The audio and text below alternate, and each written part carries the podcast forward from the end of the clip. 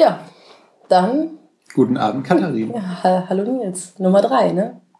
Nummer drei, ja. Offiziell. So. Und wir haben noch keinen Titel für die Folge, auch wenn wir schon wissen, worum es geht. Ich bin immer noch dafür, dass wir den Titel nehmen, den ich eben gesagt habe. das äh, wird sich dann auch vorstellen. Das kommt dann auch in die Notes, um das gleich mal vorwegzunehmen. Diesen tollen Spruch. Äh, die Universalausrede aller Podcasts. ja, genau. Aber äh, vielleicht sollten wir sagen, worum es geht. Genau. Wir ähm, dachten uns nämlich in Anbetracht des aktuellen Besuchs einiger Politiker aus mehreren Staaten, in, in anderen Staaten, in der Vergangenheit, aber das ist ja trotzdem noch aktuell. Das ist relativ aktuell. Aktuell impliziert, glaube ich, nicht Präsens. Ja, ja, ja. Jedenfalls ähm, geht es heute um die Beziehungen zwischen den Ländern Indien und China. Genau, und in dem Rahmen dann im Endeffekt um die ganzen geostrategischen und geopolitischen Überlegungen beider Länder im gesamten, im gesamten asiatischen Raum eigentlich. Das ist ja alles eine, tatsächlich in dem Fall tatsächlich alles, alles eine Soße. Also im Endeffekt haben China und Indien da je Dinge am Laufen und alle anderen werden mit reingezogen. Genau. In gewissem das ist dann quasi wie bei Loriot, nämlich ähm, der Verein für freundschaftliche Völkerverständigung zwischen Indien und China im Rücksichtnahme auf Japan. Genau so ungefähr. Äh, wir sollten aber auch sagen, was der Anlass ist, weil Nils, wie Nils ja gesagt hat, gab es Besuche von Politikern bei anderen Politikern. Ähm, äh, das hat nämlich ähm, Xi Jinping, der aktuelle Präsident der Volksrepublik China, äh, Indien besucht. Und das ist das erste Mal seit acht Jahren, dass ein chinesischer Präsident äh, Indien besucht hat. Und weil wir denken, dass das wichtig ist, reden wir darüber. Genau. Und man muss aber, das können wir jetzt auch gleich vorwegnehmen, der indische Premier, ähm, Name, Narendra, kennst du den ganzen? Narendra Modi. Narendra, okay, Narendra, bei dir. Narendra Modi. Narendra Modi. Bei dir klingt das auch besser. wir, wir können jetzt sagen. auch Modi sagen, weil wir die ja, vorhin ja, ab sofort können wir Modi sagen. Ähm, der hat dann nämlich auch äh, vor einigen Tagen Japan besucht und den dortigen Ministerpräsidenten Shinzo Abe. Shinzo Abe. Ja. Genau, kurz vorher. Ja, der, der, der Name ist dann im Gegensatz äh, zu den anderen so kurz, dass ich da dann Angst habe, irgendwas zu vergessen, aber es ist wirklich nur Shinzo Abe. Ja. Aber eigentlich haben wir noch Ansagen. Eigentlich haben wir noch Ansagen. Nämlich, okay. ähm, wir hatten, äh, wir sind ein bisschen beeindruckt, weil wir, wir haben ja gerade in unserer dritten Episode, wir haben schon ein erstes Hörertreffen gehabt. Das ist schon. Äh, Und ein sehr schönes Hörertreffen. Das war ziemlich cool. Zugegebenermaßen nur mit zwei Hörern, aber es waren Hörertreffen. ja, genau, ich finde, das muss man. Hörerinnen und Hörertreffen sogar. Ja, genau. Alles komplett. Äh, das Geschlechterverhältnis war 50-50. Mhm. Ähm, wir haben außerdem gesehen, dass ihr uns geflattert habt und äh, vielen Dank dafür. Flattert weiter, es ist total lieb, ist total klasse irgendwie äh, werden wir uns dann in äh, drei Jahren können wir uns dann ein gutes Aufnahmegerät wieder genau. genau. Bisher war ja der Grund dafür, dass wir auch wissen wollten, dass Leute uns hören, weil wir noch keine Statistiken auf der Seite haben. Jetzt haben wir aber Statistiken auf der Seite, dank ähm, Wunder der Technik. Nils. Ähm, und Piwik, dieser tollen Open Source Software. Und ähm, naja, Flatter trotzdem. Jetzt nicht mehr, um zu sehen, dass Leute uns wirklich hören, sondern einfach nur, um uns Geld zu geben. Aber das ist eigentlich auch ein valider Grund. Und vielleicht auch, dass ihr in nächster Zeit bessere Tonqualität bekommt. Vielleicht. Also wenn euch das stört, dass wir hier. Ja. So, ja. Ihr werdet es wahrscheinlich sowieso, aber die Tonqualität steigt, je mehr ihr flattert. Genau, aber bottom line, wir wollen uns dafür bedanken, dass ihr tolle Hörer seid und dass ihr uns, äh, uns supportet und genau. genau. Wir haben auch schon viele Kommentare und Feedback gekriegt und das, das finden wir ziemlich cool. Also vielen, vielen Dank dafür, das ist total klasse. Ja, wir, ähm, wir haben uns dazu entschlossen, dass wir nicht auf ähm, jeden Kommentar, die ihr, ähm, den ihr bei WordPress äh, schreibt, antworten werden. Aber ähm, wir nehmen uns das zu Herzen und auch wenn ihr keine Antwort bekommt, wenn ihr uns eine Mail schreibt oder einen Kommentar, ähm, dann lesen wir das und werden das verarbeiten und irgendwann, ähm, wir hacken ja im Hintergrund quasi auch so einen Masterplan aus, was denn so die nächsten Themen sind und was für Formate wir noch ausprobieren könnten, außer dieses Reden über Themen und wie man da irgendwie kleinere Episoden einfügen könnte. Also das wird ähm, schon alles berücksichtigt. Genau, wir bedenken das alles und wir würden euch auch gerne antworten, aber ähm, ihr kennt das ja wahrscheinlich, wenn euch Sachen liegen bleiben und ihr denkt, ach, das, da war noch was, das müssen wir noch machen. Und ähm, Genau, wir freuen uns aber auf jeden Fall über die Kommentare und vielleicht, wir, wir, wir könnten Sternchen vergeben oder sowas für Danke, ja, danke für Man kann ja leider keine E-Mails waffen. Das stimmt, das ist tatsächlich, das ist tatsächlich ein Problem. Ja. Aber vielleicht haben wir dein Geschäftsmodell gefunden. Oder wir antworten einfach in Zukunft immer nur mit ähm, Sternchen Pfaff, Sternchen. äh, es gibt tatsächlich, äh, das führt jetzt wahrscheinlich ein bisschen zu weit, aber das Noof hat. Wir haben ja noch nicht angefangen. Also Achso, genau, wir sind noch in, in, in der Einleitung. Wir sind noch in der Pre-Show. genau.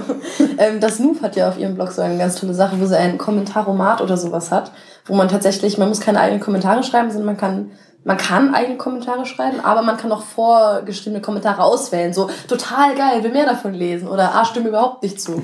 Also sowas bräuchten wir eigentlich nicht für die Leute, die uns kommentieren, sondern für uns. Damit wir den Leuten sagen können, ja geil, tolles Feedback, vielen Dank. Aber eigentlich geben die Leute ja auch eine E-Mail-Adresse an. Das heißt, man könnte einfach auch nur kurz responden. ja, aber dafür... Sehen wir die E-Mail-Adresse? Ich weiß es nicht. Wir haben uns bisher natürlich immer auf den Inhalt der Kommentare konzentriert und nicht auf das Drumherum. Daher ja. wissen wir das jetzt nicht. Wir haben uns tatsächlich auf den Inhalt konzentriert und ähm, wir haben auch Episoden in Planung, wo durchaus die Kommentare definitiv eingeflossen sind.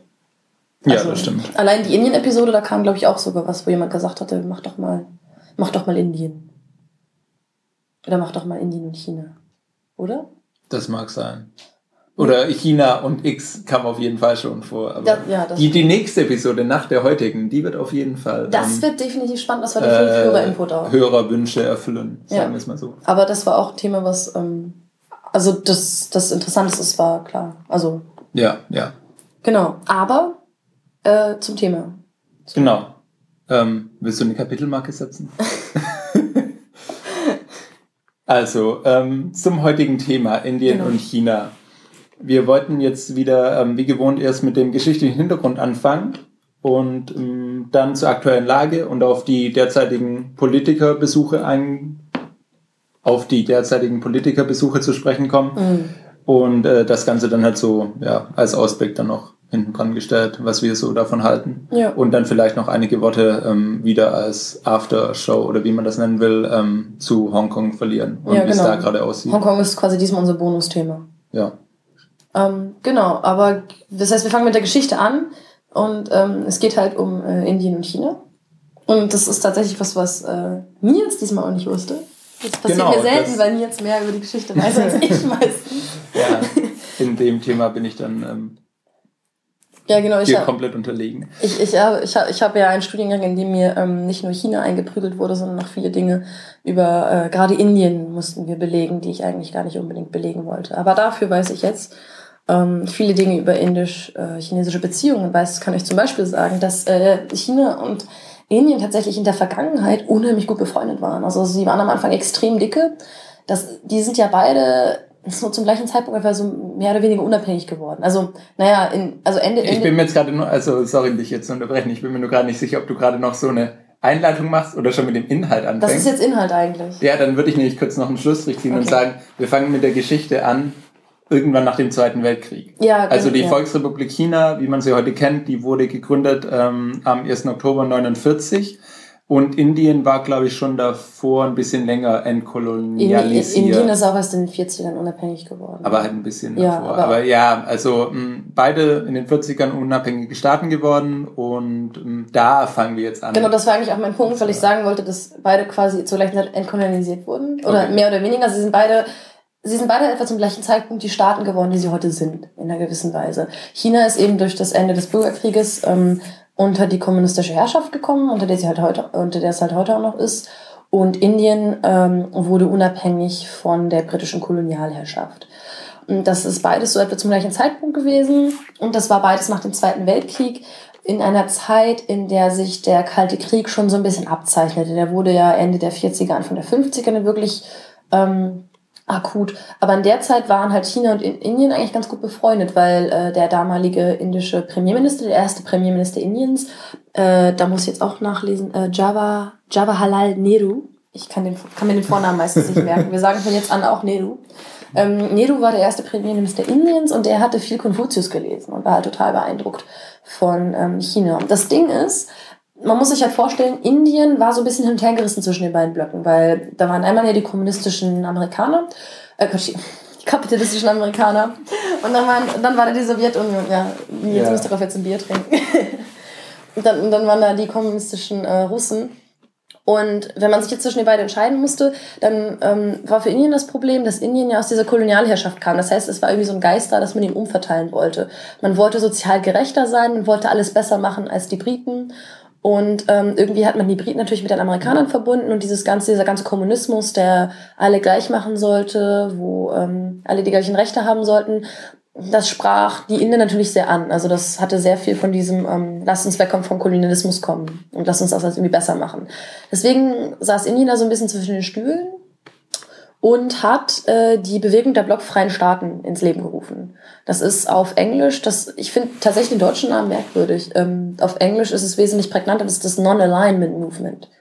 Non-Alignment heißt, dass sie sich auf Alignment ist so heißt, ja, sie würden nicht auf eine Seite stellen genau. Staaten. Also sie stellen sich auf, sie, sie stellen sich hinter keine, keine ideologische Linie. Aber das ist blockfrei ist ja eigentlich dasselbe. Wenn man Ja. sagt, wir haben den kapitalistischen Block und den Das ist- kommunistischen Block. Ja, es ist schon, es ist schon dasselbe, aber es ist, irgendwie finde ich das Englische prägnanter, aber das mag daran liegen, dass ich das auf alles auf Englisch gelernt habe. Ja, ich, ich glaube, dieser Begriff Block ist halt für uns ein bisschen weit weg. Ich glaube, Ja, das kann gut sein. wenn man damals in der Zeit noch aufgewachsen ist, dann ist das irgendwie ein bisschen mehr beladen. Der Begriff für uns Ja. ist der sehr abstrakt. Auf jeden Fall, wenn ihr irgendwie mal in einem englischen Kontext über das Thema redet, dann ist das das Non-Alignment Movement. Und das ist halt äh, Indien gewesen und die haben gesagt, naja, ähm, wenn jetzt die anderen alle sagen, sie sind entweder Kommunisten oder Kapitalisten, dann machen wir es besser und wir machen es anders. Ähm, es gibt nämlich noch einen dritten Weg und dieser dritte Weg ist, äh, sich, also sich eben keinem Block anzuschließen, sondern stattdessen ähm, einen eigenen Weg zu finden. Das heißt, sie haben gesagt, wir wollen nicht das machen, was für den Kapital, also wir wollen uns nicht den Kapitalisten oder den Kommunisten anschließen, wir wollen das machen, was am besten für Indien ist. Und bei dieser Bewegung der blockfreien Staaten war am Anfang auch China mit dabei. Also die erste Konferenz, die damals irgendwie ähm, in die Richtung stattfand, war, die wichtigste Konferenz war die äh, Bandung-Konferenz in Bandung in Indonesien, wo äh, ich Zhou Enlai, also von aus, aus China auch dabei war. Was hatte der für eine Position inne in der Zeit? Ähm, 55? was haben wir denn alles für Positionen? Premierminister? Also auf jeden Fall in der Partei ziemlich weit oben. Ich denke- Ich glaube, er war auch mal Parteivorstand. Ich kann mal kurz nachgucken, wenn du weiter erzählst. Auf jeden Fall war diese Konferenz 1955. Danke für den Recap. Äh, in Bandung in Indonesien. Äh, und bei dieser Konferenz haben sich halt Staaten getroffen, die gesagt haben, wir wollen es irgendwie anders machen und wir wollen uns halt von diesem, ähm, von diesen zwei Polen wegbewegen. Und äh, da war Zhou Enlai, war für die Republik, für die Volksrepublik China dort. Modi hatte das Ganze halt ins Leben gerufen, er war für Indien da. Und die beiden haben sich damals schon relativ gut verstanden. Ähm, andere Staaten, die zum Beispiel dabei waren, das finde ich immer ganz interessant, ist zum Beispiel Nasser aus äh, Ägypten, der war damals der ägyptische Präsident. Ägypten war damals auch so dabei oder kurz dahinter sich irgendwie oder hat, hat es gerade hinter sich, sich aus diesen äh, Abhängigkeiten irgendwie freizuschaufeln, die sie mit den Briten, die sie mit den Briten irgendwie hatten. Das war alles sehr unschön. Und ein anderer Staat, der da auch relativ federführend mit dabei war, war Jugoslawien unter Tito, wenn ich mich nicht schreibe. Ja, ich Unter glaube, Tito, so ja. wie ich das gelesen habe jetzt, waren das sogar ähm, vor allem Tito aus Jugoslawien und der damalige indische Premierminister Nehru. Nehru, ähm, die das äh, vor allem vorangetrieben haben, ähm, eben in der Gründungszeit dieser blockfreien Staaten. Na, das Problem mit Tito war halt, dass Jugoslawien sich ja erstmal von der Sowjetunion lossagen musste. Und das war halt so, ähm, die waren ja auch eigentlich sowjetisch. Also die waren Ja. Teil dieses ganzen Blocks eigentlich, haben sich dann da freigeschaufelt. Und bei der Bandung-Konferenz war das auch tatsächlich noch nicht so, äh, war das noch nicht so ausgeprägt, diese Bewegung der blockfreien Staaten. Das war mehr so eine Idee, da fing das halt an. Das Mhm. ist so die, die prägende, als prägende Konferenz wird das bezeichnet. Aber die wirkliche Bewegung an sich kam halt so ein bisschen erst danach und war auch eigentlich, die hatte, sie hatte sogar Probleme, aber darauf kommen wir wahrscheinlich später zu sprechen. Ähm, das Wichtige ist eigentlich, dass am Anfang, also in den späten 40ern, frühen 50ern, waren China und Indien eigentlich ziemlich dicke. Und äh, zum Beispiel war Indien maßgeblich daran beteiligt, dass China den Sitz im Sicherheitsrat, im UN-Sicherheitsrat bekommen hat, der China zusteht. Weil es gibt da ja, es gibt da einen Sitz für China. Und lange haben die USA Taiwan als rechtmäßiges äh, China anerkannt, also die taiwanesische Regierung als rechtmäßige Regierung Chinas. Mhm. Und Indien war, hat sich dann eben dafür eingesetzt, dass die Volksrepublik China diesen Sitz bekommt. Und hatte damit durchaus auch Erfolg. Und diesen Sitz hat China dann jetzt immer noch. Weißt du circa noch, wann das war? Von den Jahreszahlen? Es war relativ spät, es war in den 60ern und den 70ern, Okay. glaube ich. Aber das waren alles so Sachen, das ist ja UN, also es ist viel Diplomatie, das heißt, Ja. es sind Sachen, die tatsächlich dann, glaube ich, in den 50ern in Bewegung gesetzt wurden. Da hat man sich dann hintergeklemmt und gesagt, wir machen das jetzt. Ja, Zhou Enlai war ähm, Premierminister und sogar Außenminister gleichzeitig ah. ähm, zur Zeit der Bandung-Konferenz. Okay, das erklärt das. Ähm, genau. Und das Ding ist mittlerweile, das haben wir gar nicht noch, noch gar nicht gesagt. Mittlerweile sind Indien und China definitiv Konkurrenten im, im asiatischen Raum. Also ja. allein, weil, also sie werden ja auch immer verglichen vom Wirtschaftswachstum her, vom äh, Bevölkerungswachstum her, von der Alphabetisierungsrate. Es, es gab da noch nicht im Economist einen, ich glaube es war im Economist, die hatten einen schönen Artikel, wo sie halt einfach in bestimmten, in manchen, in Graphen äh, China und Indien verglichen haben, gesagt haben, da gibt es so und so viele Menschen, da gibt es so und so viele, das ist die Wirtschaftsleistung, ähm, das ist die Alphabetisierungsrate in diesem Land, wo man eigentlich tatsächlich, also es waren tatsächlich Indikatoren, die einem einen recht guten Eindruck von den mhm. Unterschieden gegeben haben. Aber mittlerweile sind die beiden Länder halt Rivalen. Und diese Rivalität ähm, rührt einmal von einer geopolitischen oder geostrategischen Perspektive her, dass nämlich die beiden einfach zwei gigantische und relativ mächtige und starke Länder im gleichen Raum sind. Aber es hat eben auch historische Gründe. Und diese, dieser historische Streit hat sich eben, ähm, begann eben in den späten 50ern beziehungsweise in den frühen äh, 60ern. Weil in den äh, späten 50ern, 1959, ist der Dalai Lama aus Tibet nach Indien geflohen. Also wo er, wo er auch jetzt noch ist. Das heißt, das war die Zeit, in der China, in, äh, in der China Tibet besetzt hat und versucht hat, die Kontrolle über diesen Teil des Landes eben komplett zu erlangen, was ja auch funktioniert hat. Aber der Dalai Lama, der eben das Oberhaupt und das kirchlich, also nein, nicht kirchlich, das religiöse Oberhaupt und, und das, das staatliche, staatliche Oberhaupt Tibets war, ist halt nach innen geflohen. Und das hat einfach die Autorität Chinas in dieser Region komplett untergraben. Und auch, dass Indien halt den Dalai Lama nicht mehr ausliefern wollte oder so. Die haben sich damals ziemlich aus der ganzen Sache rausgehalten. Das ist auch ein Thema, auf das man definitiv eingehen sollte, ja. wenn man über Tibet mal redet. Und dann äh, gab es halt tatsächlich in äh, 1962 gab es gab's, äh, den Blitz, einen Blitzkrieg zwischen China und Indien, in dem China Indien total überraschend angegriffen hat. Und das war für die indische Außenpolitik ein ganz, ganz fundamentaler Wendepunkt. Also dieser Blitzkrieg, dieser Angriff Chinas hat Indien halt total unvorbereitet getroffen. Und seitdem, also an dem Punkt haben sie eben begonnen, ihre Geheimdienstaktivitäten und ihre militärischen Aktivitäten stark zu erhöhen, weil sie gemerkt haben, ach du Kacke, wir sind hier überhaupt, wir, sie hatten halt, sie hatten keine Ahnung. Also das muss man sich vorstellen. Ja. Die, die Beziehungen waren so ein bisschen angespannt, weil Dalai Lama und Tibet und so. Aber zu dem Zeitpunkt war es halt echt so, äh, sie dachten, eigentlich war es halt noch so, eigentlich kommen wir mit China ganz gut klar. Dann fallen halt diese Truppen in Indien ein und erobern da signifikante Gebiete. Und es sind echt viele Inder, also relativ viele Inder gestorben für so einen kurzen Krieg. Das war schon ziemlich krass. Und ähm, wichtig ist auch noch in dem Zusammenhang äh, die Frage, warum China überhaupt daran interessiert ist, dieses Grenzgebiet zu erobern zwischen den beiden Ländern. Und ein ganz, ganz wichtiger Punkt ist eben, dass eine, eine Provinz, die mittlerweile, oder ein, eine Region, die mittlerweile faktisch unter indischer Herrschaft ist, die heißt Arunachal Pradesh. Und in dieser Region wurde der jetzige Dalai Lama geboren. Also das ist jetzt der 14., wenn ich mich nicht stark irre. Ist der 14. oder 16.? Das ist scheiße, dass du auch 16. gesagt hast. Ähm, ich glaube eher 14. Okay, also sagen wir, wir haben jetzt den 14. Dalai Lama und der wurde in Arunachal Pradesh geboren. Und ähm, das Problem ist natürlich, dass China befürchtet, der Dalai Lama hat ja Reinkarnationen und China befürchtet, wenn die Reinkarnation des Dalai Lamas wieder in Arunachal Pradesh geboren werden würde, dann äh, wäre es natürlich für China ungünstig, keine Kontrolle über dieses Gebiet zu haben. Das heißt, sie hätten gerne dieses Gebiet unter ihrer Kontrolle, um diesen neuen Dalai Lama entweder unter ihre äh, Knute zu bringen oder irgendwie beeinflussen zu können, wer dieser neue Dalai Lama überhaupt wird. Das heißt, da gibt es einen ganz klar ähm, innenpolitischen Aspekt für den Grund, dass, also einen ganz klaren innenpolitischen Grund, dass äh, China da gerne die Kontrolle über diese Region hätte. Jetzt guck gerade Sachen nach. Es ist wirklich der 14. Ha, yes. genau. Dann können wir jetzt hier auch noch Fakten nachtragen. Ähm, dieser, dieses Sino, also dieser Krieg, dieser kurze Krieg zwischen China und Indien, der dauerte einen Monat im, von Oktober bis November 1962. Und ähm, hier können wir auch noch die Zahlen mal raushauen. Also äh, China ging mit bis zu 80.000 Soldaten in den Krieg und mhm. Indien hatte nur circa 10.000 aufzubieten. Sie waren also total unvorbereitet in der Ecke. Dessen, ja. Und im Endeffekt erlitten dann die Chinesen ähm, circa 700 ähm, getötete Soldaten und was im 1700 äh, Verletzte.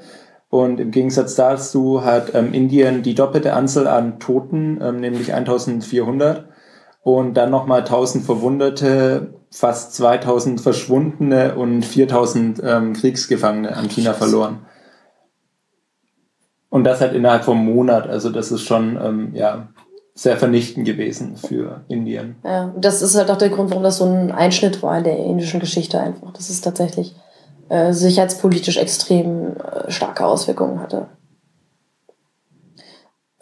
Genau, und das ist halt, das, das war halt einer, einer der Punkte, an denen, einer der Zeitpunkte, an denen sich die beiden extrem verstritten haben. Was natürlich nicht unbegründet ist, wenn das eine Land das andere einfach mhm. mal angreift und diverse Leute tötet und gefangen nimmt. Aber es gab tatsächlich so ein paar größere Probleme auch. Also also das ist halt nur, nur so, es gab halt nicht nur, nur diesen einen Krieg, sondern es, es gab diese ganze Beziehung zwischen den beiden Ländern hat sich eben graduell immer weiter verschlechtert im Endeffekt über die äh, Jahrzehnte. Ein ganz fundamentaler Grund ist, wie eigentlich immer in der indischen Außenpolitik Pakistan. Ähm, kurzer Recap, Pakistan war mal Teil Chinas und ist in, unter recht äh, gewalt, äh, gewalttätigen Umständen zu einem eigenständigen Land geworden. Mittlerweile ist Pakistan im Endeffekt der Erzfeind Indiens. Also in Pakistan ist der Antichrist. Oder Indien, je nach Perspektive. je, nach, je, nach, äh, je nach Perspektive. Aber was, das, ist, das ist tatsächlich faszinierend, weil also ich hatte halt letztes Jahr eine längere Vorlesung zu indischer Außenpolitik und es ist tatsächlich so egal, um, um welches Land es geht, also um welches andere Land. Die indische Perspektive ist irgendwo immer davon beeinflusst, was das Ganze mit Pakistan zu tun hat. Pakistan ist halt direkt an der Grenze zu Indien und auch diese Terroranschläge, die es in Indien gab, die kamen alle aus Pakistan. Und da haben sie halt unheimlich Schiss vor. Und in, genau, genau wie eigentlich immer ist halt auch bei den chinesisch-indischen Beziehungen Pakistan wieder einer der wichtigen Gründe, nämlich, äh, dass äh, China Pakistan unterstützt hat. Also China und Pakistan haben einen militärischen Konflikt, den sie seit Jahren austragen, unter anderem in zwei Kriegen. Und China hat Pakistan maßgeblich militärisch unterstützt. Du hast jetzt gerade China und Pakistan. Ah, sorry, Indien und Pakistan. Indien und Pakistan. Indien und Pakistan. Sie streiten sich halt in Grenzregionen. Ja. Wie, wie so oft. Wie China und Indien. Genau. ja. Aber das ist nicht ganz so schlimm. Ähm, auf jeden Fall äh, unterstützt China seit 1965 äh, Pakistan ziemlich, stark. Also Pakistan war ja lange und ist auch immer noch ein Verbündeter der ähm, Vereinigten Staaten. Aber so nach 65 waren die USA so ein bisschen, sie merkten, naja, eventuell haben wir da ähm, Extremisten und vielleicht passen wir ein bisschen auf, was wir denen liefern. Und da zu dem Zeitpunkt war halt China schon mit Indien verstritten und dachte sich so, hm, Indien mag Pakistan nicht. Lass uns, wir könnten uns mit Pakistan anfreunden. Und äh, haben dann halt angefangen, mit Pakistan militärisch zusammenzuarbeiten, Pakistan irgendwelche Waffen zu liefern. Und äh, soweit man weiß, ist China auch der Grund, dass äh, Pakistan Atomwaffen hat. Also das, und das ist halt echt so ein absolutes, also was halt so das größte Problem für Indien genau, darstellt. Weil, weil es quasi einen äh, atomaren, äh, ein atomares Patt gibt zwischen den beiden Staaten und daran ist halt einfach fundamental China schuld. Das ist so ein Ding, das geht halt einfach nicht weg. Das werden die sich ewig. Also, das ist so ein Ding, das ist auch so, das das ist halt eines der größten Probleme, die Indien momentan hat. Und daran ist einfach China, China schuld. Und das kann man halt auch einfach nicht so leicht vergessen. Ähm, ein anderes Problem war, äh, wie so oft, der Kalte Krieg. Und das ist kompliziert. Das hat, das hat ein bisschen was von GZSZ. er hat es tatsächlich. Moment. Lass uns erklären. Ähm, Indien ist äh, relativ dicke gewesen mit der Sowjetunion. Weil eigentlich waren sie ja so ein bisschen zwischen den beiden Staaten hin und her gerissen. Das Problem ist, dass sie, weil sie ja so ein bisschen dieses ähm, alle gleich machen wollten, haben sie angefangen, relativ sozialistische Politik einzuführen. Also sie haben einen Wohlfahrtsstaat gehabt und so. Und sind so ein bisschen in diese Richtung gegangen. Und da hat Amerika dann schon gesagt, oh, Moment, guck mal, das sind Kommunisten, wir halten uns lieber von Indien fern. Und Indien, direkt nach der Unabhängigkeit, brauchte halt äh, Investitionen, brauchte Gelder. Und im Gegensatz zu den USA hat die Sowjetunion diese Gelder eben bereitgestellt zu relativ guten Konditionen.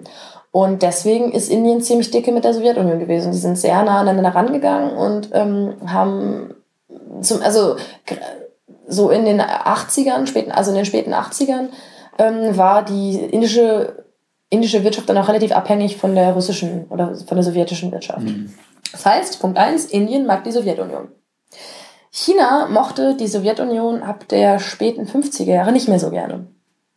Weil die, äh, die waren halt beide Kommunisten oder sollten kommunistisch werden, ähm, haben sich aber zerstritten. Also Ja, genau. Oder? Zumindest unter der Oberfläche. Ja, also, also ja. Ja, es war halt, es war halt so, natürlich ähm, war das erstmal ganz toll, weil Bruderstaat und sowas und, ne? Mhm. Und allein schon dadurch, dass China und Russland, wenn man sich das auf der Karte anschaut, ist es dann auch ganz großartig, weil du dann halt quasi fast ganz Eurasien ist dann halt rot. Das ist schon ziemlich beeindruckend, weil man denkt ja schon immer so, Russland, USA wäre eigentlich das Patt gewesen. Mhm. Aber wenn du dazu halt nochmal China nimmst, dann siehst du halt, dass alles quasi ab der Westgrenze von Russland oder halt noch weiter, ne, ab Ostdeutschland ja eigentlich, ist einfach alles mal rot bis zum Pazifik. Ja, und stimmt. wenn du dagegen nur die USA und diesen kleinen Teil von Mitteleuropa aufwiegst, dann, dann äh, ist da rein geografisch ist da die, ähm, der kommunistische Block echt in der Übermacht. Und das sieht schon echt bedrohlich aus. Also da, ja. Aber äh, das nur. Ähm, ja, nee, ist guckt euch mal eine Karte an, jedenfalls. Wir können eine in die Shownotes tun. Wir können eine in die Shownotes tun. Und ja, deswegen grundsätzlich sehr gutes Verhältnis zwischen zwei kommunistischen Mächten. Das Problem war offiziell. halt. Offiziell. genau. Das Problem war halt unter der Haube, ähm, dass sie sich darum stritten, wie es denn eigentlich weitergehen sollte.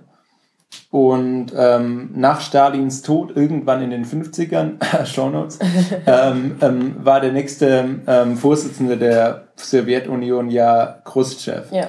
Und ähm, der wollte dann eben nach Stalins Tod logischerweise ein bisschen weg von diesem Personenkult, der um ihn geschaffen wurde, den Mao Zedong äh, zu der Zeit Führer von China, aber natürlich großartig fand und den auch um sich selbst immer weiter ausbauen wollte. Also einmal eben diese, diese persönliche Ebene, ja. wo sie sich dann nicht verstanden haben und wo sich die US, äh, USSR, UdSSR, UdSSR, je nach Sprache, ähm, und äh, die Volksrepublik China zerstritten und dann eben noch die größere Ausrichtung auf der globalen Ebene, wie es eigentlich mit dem Kommunismus weitergehen sollte.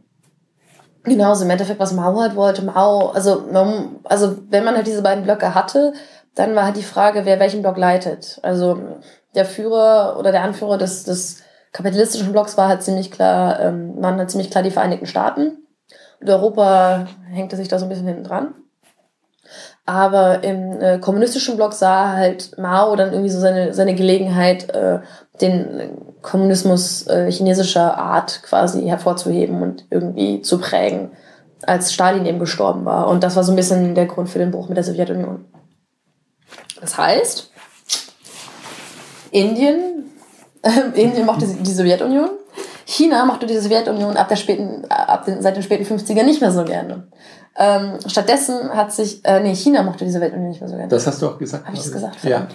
Ja, aber kannst auch zweimal sagen, dann merken es unsere Hörer sich auf jeden Fall. Das ist alles Geschichte ja. und Geopolitik und Fu und das ist auch nicht, also es ist halt kompliziert, es ist tatsächlich kompliziert. China mochte die Sowjetunion nicht mehr so gerne. Nummer drei. Ähm, Stattdessen haben sich China und die USA tatsächlich angenähert. Obwohl es eben diese Blockpolitik gab, gab es relativ viele Kooperationen und zunehmende Zusammenarbeit zwischen China und den äh, USA. Also es gab dann gegenseitige Besuche und man hat sich irgendwie angefreundet. Das war alles immer noch ziemlich auf Abstand und so. Man hat vor, also man war vorsichtig, aber man ist sich näher gekommen.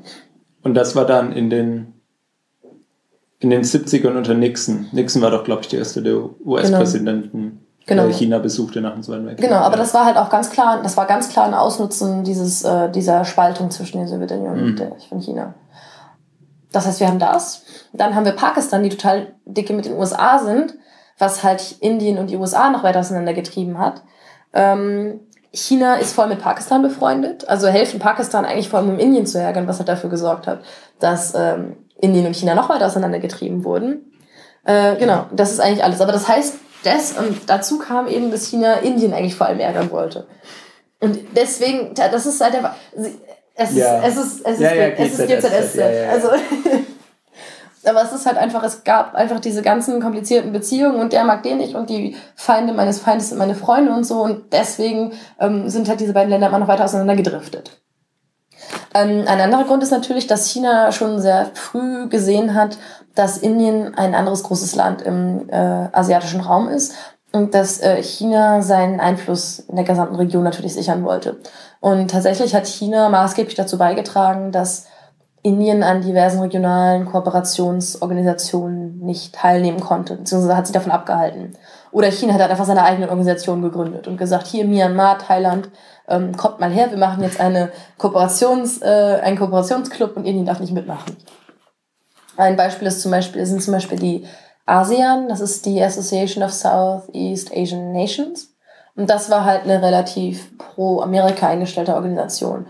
Und da hat Indien in den frühen 90ern das erste Mal angefragt, ob sie nicht Mitglied werden könnten. Und China hat halt sofort, China ist auch kein Mitglied, hat aber Beobachterstatus und China hat halt sofort total viel Druck gemacht, dass Indien nicht Mitglied werden darf.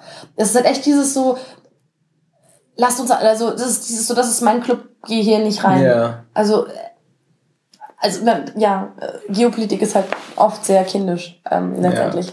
Und Indien ist immer noch kein Mitglied der ASEAN, genauso wenig wie China. Aber beide haben jetzt mittlerweile Beobachterstatus. Das heißt, es ist auch noch so ein Ding. Also diese Probleme sind so Pakistan, dann gab es Kalten Krieg, das hat die beiden auseinandergetrieben und dann ganz klar das strategische, ähm, also dieses strategische Denken von China, das halt versucht hat, Indien irgendwie aus seinem Hintergarten rauszuhalten. Ähm, mittlerweile gibt es wieder diplomatische Beziehungen zwischen den Ländern, relativ gute. Ähm, das hat so, also Ende der 60er, 1969, nach dem, ähm, also relativ kurz nach diesem ersten Krieg, haben sie es zum ersten Mal wieder versucht. Das Problem ist, es ist tatsächlich ein bisschen witzig, dass ähm, äh, also der, der indische Außenminister hat China besucht. Leider hat China am gleichen Tag, an dem der indische Außenminister in China angekommen ist, Vietnam angegriffen. Vietnam war leider ein Verbündeter Indiens. Da hat Indien etwas verschnupft reagiert. Und da gab es erstmal zehn. also dann in dem Fall damals dann noch Süd Du weißt auch nicht, welche das kommunistische Vietnam war. Aber auf jeden Fall, China hat dann ja wohl das pro-USA-Vietnam angegriffen. Nein, China das, hat das. China hat, wirklich das kommunistische angegriffen. Also Indien war tendenziell eher mit dem kommunistischen, glaube ich. Wann, okay. nicht, wann, wann wurden die beiden wiedervereinigt? 69 ging der Vietnamkrieg auf jeden Fall noch. Ha. Da ist es in den 70ern zu Ende gegangen. Oh, ah, den Vietnamkrieg haben wir jetzt nicht nochmal nachgelesen, das war schlecht. Okay, rede weiter, ich äh, bin in meiner digitalen Enzyklopädie. Gen Wikipedia. äh, genau, Punkt ist, dass, Punkt ist, dass China das Vietnam, das Indien mochte, angegriffen hat. Und ähm, halt an dem Tag, an dem dieser diplomatische Besuch des indischen Außenministers anstand. Und da gab es dann wieder erstmal zehn Jahre Eiszeit. Dann hatten äh, Ende der 80er Jahre sowohl China als auch Indien einen neuen Premier Premierminister, eine neue Regierung. Ähm, in China war das. Neue Regierung ist vielleicht in China etwas zu viel gesagt, aber ja. naja, wir haben auch regelmäßig alle fünf Jahre eine neue Regierung. Das ist doch. Ja. Also in China war es halt Deng Xiaoping, der auch wirtschaftliche Reformen eingeleitet hat. Und in Indien war das ähm, Rajiv Gandhi.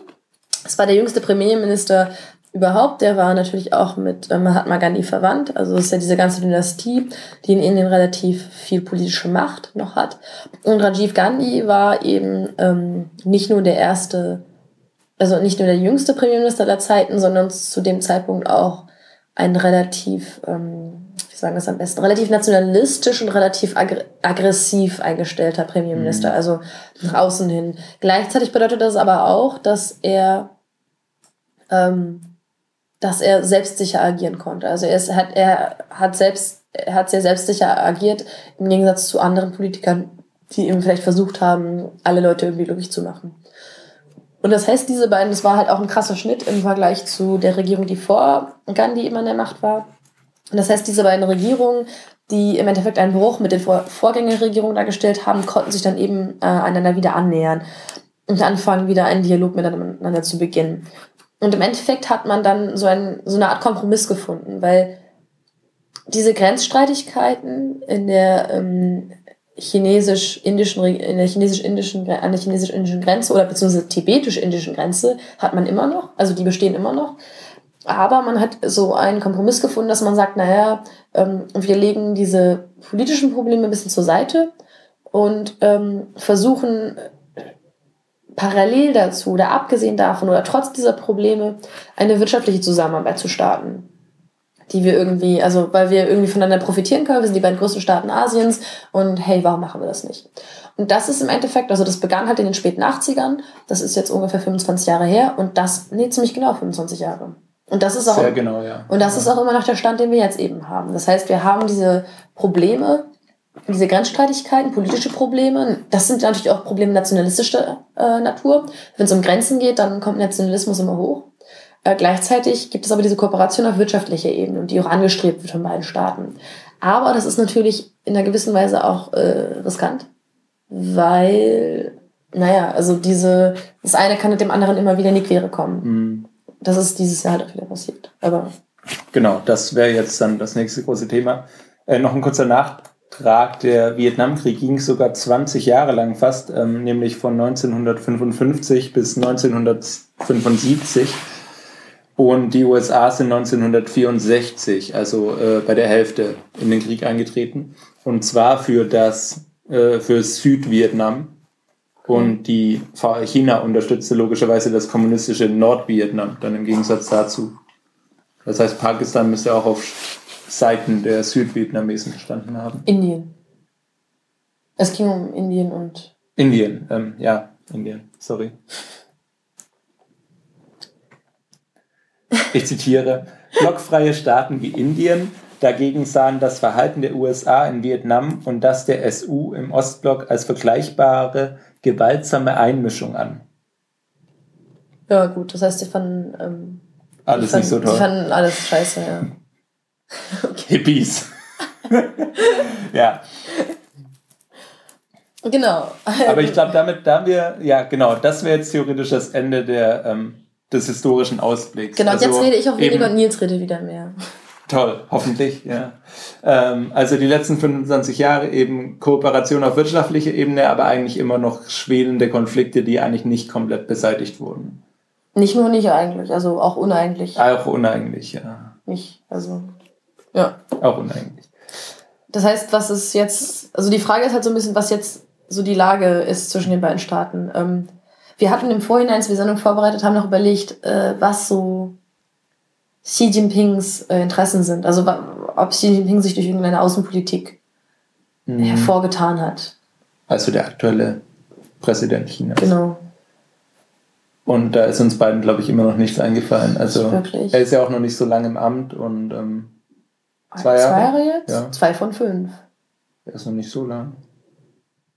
Ja, ja. Ähm, jedenfalls, ja, also es gibt da jetzt halt leider keine offensichtlichen Motive, die ja. man ihm da jetzt unterstellen könnte. Und bei Indien ist es ja ähm, noch schwieriger, weil Modi ist erst im Mai gewählt worden. Ein halbes Jahr quasi im Amt, ja. Genau.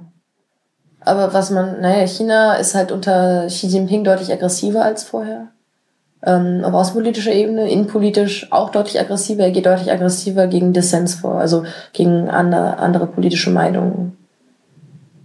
Ja. Das sind so die beiden wichtigen Dinge im Endeffekt. Ähm, genau, und wir würden jetzt erst kurz auf ähm, ja, die aktuellen Interessen Chinas eingehen und ja. danach auf die aktuellen Interessen Indiens und dann. Soweit wir die zusammenkriegen als ähm, China-Nerds. Ja, und schön gesagt. Und danach eben äh, auf die aktuellen Besuche und was da besprochen wurde und was es da eben dann noch für militärische Vorfälle gab. Genau.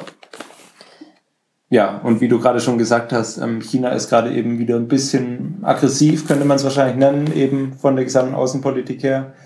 Es äh, gibt ja diesen großartigen Begriff der Perlenschnur, auf Englisch String of Pearls, mhm. ähm, die China gerade ähm, durch das südchinesische Meer und durch den Indischen Ozean spannt. Ähm, wiederum der Hinweis auf eine Karte, die hoffentlich dann in den Show Notes zu finden sein wird. Sollte sie sein. Mm, das heißt, dass China versucht, möglichst viele Militärbasen auf Inseln in den Ozeanen zu gründen oder zumindest zu haben. Mhm. Vielleicht hatten sie die auch schon. Ähm, um eben quasi den gesamten asiatischen Kontinent da in den Bereich so im Südosten etwas zu umzingeln.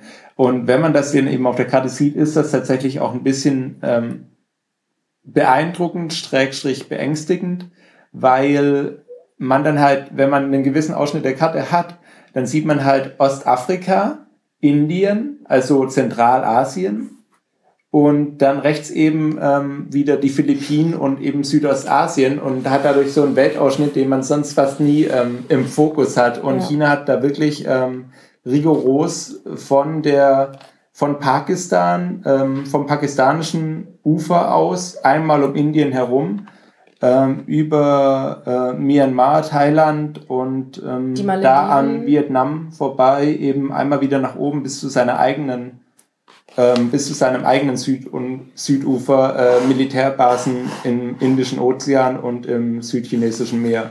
und auch auf den Malediven wohl ein bisschen. Ähm, es gibt da so ein paar Inseln, wo es umstritten ist, wo man nicht genau weiß, ob sie da wirklich irgendwelche Basen haben oder ob das nur so Hörensagen und Gerüchte ist. Auf jeden Fall ähm, haben sie äh, da schon, sagen wir mal, einfach eine ziemlich gute aggressive Außenpolitik betrieben, um da jetzt so gut aufgestellt zu sein. Ja, eine ganz klar starke militärische Präsenz, die einfach in der gesamten Region vorhanden ist. Und dieser String of Pearls, also diese Perlenschnur, das ist jetzt nichts irgendwie was, also der Begriff kommt, glaube ich, aus dem Pentagon. Aber das hat sich das Pentagon nicht ausgedacht. Das ist schon eine ganz klare Strategie, wenn man sich das anschaut. Die versuchen halt echt Indien einzuschließen. Und ähm, Indien merkt das natürlich, also sie mögen das nicht. Ähm, so Beispiele sind zum Beispiel, ähm, naja, wir haben ja über Pakistan schon geredet. Da gibt's halt diese militärische Kooperation. Ähm, das hat auch in letzter Zeit etwas abgenommen, das ist weniger geworden, weil China ja selber mittlerweile ein Problem mit, ähm, sagen wir mal, äh, Islamismus hat. Beziehungsweise sagen sie gerne, mhm. dass sie das haben. Und äh, das heißt, dass mit, die Kooperation mit Pakistan ist weniger geworden, aber das ist nicht so trotz da, weil Pakistan diese Gelder eben gerne annimmt. Ähm, die äh, burmesische Junta, also die Junta in Myanmar, ist auch auf Seiten Chinas. Da gab es nach, kurz nach dem Militärcoup so ein bisschen äh, ein Vakuum und dann hat sich relativ schnell entschieden, dass Myanmar sich auch auf Chinas Seite stellt. Das heißt, das war auch für Indien quasi gekippt. Ein anderer Punkt ist zum Beispiel Sri Lanka, ist auch ähm, äh, Inselstaat, oder? Doch, ja, ja, ja. Inselstaat. Ja. Sri Lanka zählt als Inselstaat. Und die haben halt, ähm, haben sich Geld von China geliehen, relativ viel. Und sind eben auch auf China angewiesen für Investitionen in Infrastruktur. Das, mhm. sind halt, das ist halt das Ding, da merkt man schon, das sind Sachen, gerade Myanmar und Sri Lanka, da hätte Indien auch was machen können, wenn sie früher da gewesen wären. Aber China hat tatsächlich ist irgendwie unheimlich gezielt vorgegangen und gesagt, wir machen das, das, das und das und war einfach eher da als Indien und hat eben so diese Staaten mit Geld für sich gewonnen. Genau, das ist, das ist, und das ist halt im Endeffekt diese Perlenschnur. Diese String of Pearls, diese Perlenschnur, ist auch ein ganz zentraler Begriff, wenn man über chinesische Außenpolitik innerhalb von Asien spricht und eben über diese Rivalität zwischen den beiden Ländern. Das ja. sollte man auf jeden Fall äh, mal gehört haben. Und ja, das ist eben auch noch ein ganz anderer Aspekt, weil was man jetzt ja auch hier in Deutschland in den Nachrichten gehört hat, ist ja diese Rivalität zwischen Japan, China und auch ein bisschen Taiwan um diese sogenannten ähm, Diaoyu Islands oder auf Japanisch Senkaku, Senkaku Islands, ähm, wo halt ähm, Rohstoffe vermutet werden oder wo auch ziemlich sicher ist, dass da reichhaltige Rohstoffvorkommen ähm, existieren aber ähm, wo eben die Eigentümerschaft, die Nationalität der Inseln nicht ähm, feststeht, um es mal neutral auszudrücken. Ähm, aber das ist dann eben nochmal ein ganz anderer Konflikt, über den wir hier reden und der sich dann eben eher im Westen abspielt und auch hauptsächlich, ähm, zumindest mit Taiwan hat er nichts zu tun, auf Japan kommen wir nachher nochmal zu sprechen. Ja. Und wobei es bei diesem ganzen, diesem ganzen Konflikt im südchinesischen Meer einen interessanten Aspekt gibt, weil das halt auch wieder zeigt, wie aggressiv China unter Xi Jinping jetzt eben vorgeht, dass sie da quasi wirklich künstliche Inseln aufschütten im südchinesischen Meer. Also sie saugen tatsächlich Sand vom Meeresboden auf und kippen ihn auf Riffe drauf, um zu sagen zu können, hier sind Inseln. Ähm, wir haben sozusagen diese Inseln, diese Seezone, mhm. die halt uns gehört und deswegen können wir eben Teile des südchinesischen Meeres beanspruchen. Das ist halt schon, naja. Es ist eigentlich ziemlich so. cool, aber ja. Es, es, ist, es, ist irgendwo, es ist irgendwo ziemlich cool. Diese ganze Situation ist, ähm, darauf, muss, dann, darauf muss man halt erstmal kommen. Also mhm. das muss man schon ganz ja, klar anerkennen. Ich meine, dass man, dass man halt auch so hingeht und sowas Technisches nimmt und das dann aber auch ernst nimmt und sagt, ja, wir meinen das schon ernst. Ja. Wir machen jetzt Insern und deswegen sind wir jetzt hier. Also, ähm, das ist ja schon eine ganz andere Art von Diplomatie, als einfach halt sich hinzustellen und zu sagen, ja, hier, historisch, vor 300 ja. Jahren waren wir ja schon mal so. Ähm, ja. Das ist halt, wir scheißen auf Geschichte, wir schaffen Fakten. Also wir schaffen neue Fakten und äh, mit denen arbeiten wir dann. Das ist, äh, ja, es ist eine ziemliche No-Nonsense oder nur Bullshit-Strategie. Und das ist, glaube ich, sehr bezeichnend für das, was Xi Jinping macht. Ja. Würde ich sagen. Und als nächsten Punkt würden wir dann jetzt, glaube ich, zu dieser Line of Actual Control kommen. Genau. Also der ja. Grenze von tatsächlicher Herrschaft. Genau, der, Auf der Deutsch Linie, mal wieder tatsächlich, nicht so, tatsächlicher Kontrolle. Also genau, ja. Gebiete unter tatsächlicher Kontrolle ist ja. alles nicht so schön. Ähm, der Name erklärt sich daher, dass ähm, China offiziell noch Gebiete beansprucht als sein Herrschaftsgebiet, die im offiziellen Gebiet des Staates Indien liegen. Indien wiederum beansprucht auch Gebiete für sich, die im offiziellen Gebiet der VR China liegen. aber pragmatisch, wie sie sind und wirtschaftliche Beziehungen, wie sie sie haben wollen, ähm, gibt es eben diese Line of Actual Control, die halt so eine Grenze quasi durch die Mitte darstellt und China und Indien respektieren die beide und sagen, okay, wir weniger. wollen zwar, mehr oder weniger, wir wollen zwar eigentlich ein Gebiet auf der anderen Seite dieser Linie, ähm, sagen beide, aber sie sagen eben auch, hm, wir wollen ja miteinander handeln und deswegen ist hier jetzt halt mal die Grenze und mal schauen, irgendwann morgen machen wir das dann mal aus und äh, schauen mal, dass wir das irgendwie gut aufgeteilt kriegen. Also es gibt halt Verträge, die das irgendwie bezeichnen, aber letztendlich ist, sind sie sich so ganz einig, sind sie sich wohl doch nicht. Es gibt immer mal wieder Gebiete, wo sie sagen, naja, eigentlich ist es doch unseres und vielleicht gehört es doch nicht zu Indien oder vielleicht gehört das doch nicht zu China. Mhm. Und es führt halt immer wieder zu Grenzstreitigkeiten. Aber genau, Line of Actual Control ist auch ein wichtiger Punkt, äh, den man im Kopf behalten sollte, wenn es um Indien und China geht. Und was auch noch wichtig ist, ähm, wir hatten ja schon gesagt, dass der Dalai Lama in den späten 50ern von Tibet nach Indien geflohen ist. Und ähm, mittlerweile ist eben auch die gesamte tibetische Exilregierung in Indien. Also die ist da ansässig. Das ist natürlich auch ein ganz klarer Aspekt, wenn, wenn es darum geht, welche Gebiete äh, China irgendwie haben möchte und auch, dass China sich halt mit Indien streitet, weil allein das mhm. Indien es eben duldet, dass diese tibetische Exilregierung da ist und irgendwie ihre Dinge tut und äh, herumtreibt, ist natürlich, naja, wenn, also so nach dem Motto, naja, wenn Indien jetzt wirklich Chinas Freund wäre, dann würden sie die halt ausliefern.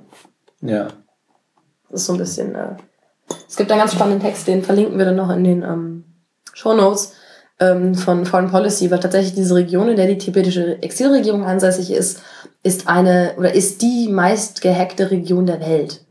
Weil halt die gesamten, diese gesamte chinesische Cyberspionage komplett auf diese Region ausgerichtet ist, weil sie halt sagen, oh Gott, wir müssen wissen, was die Tibeter machen. Mhm. Weil sie halt, da haben sie, sie haben da echt Schiss vor. Also, glaube ich, das ist schon spannend. Ja. Es ist ja auch interessant, dass Tibet ja eigentlich in den westlichen Köpfen eigentlich seit ein, wahrscheinlich 20 Jahren oder so ja schon ein vorherrschendes Thema ist und dass es auch für so in Anführungszeichen Gutmenschen so ein Thema ist, wo man sagen kann, hier Freiheit für Tibet und so weiter und so fort.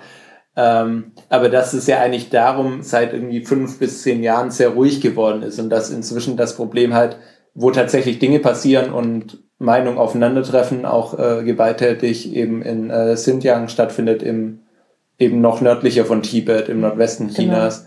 Und ähm, hätten sie dazu wahrscheinlich parallel eben noch wirklich auch so ähnliche Verhältnisse in Tibet, das wäre wahrscheinlich schon ein großes Problem, ja. diese zwei Dinge gleichzeitig zu managen. Also wahrscheinlich ist China da ganz froh, dass in Tibet gerade ein bisschen Ruhe ist.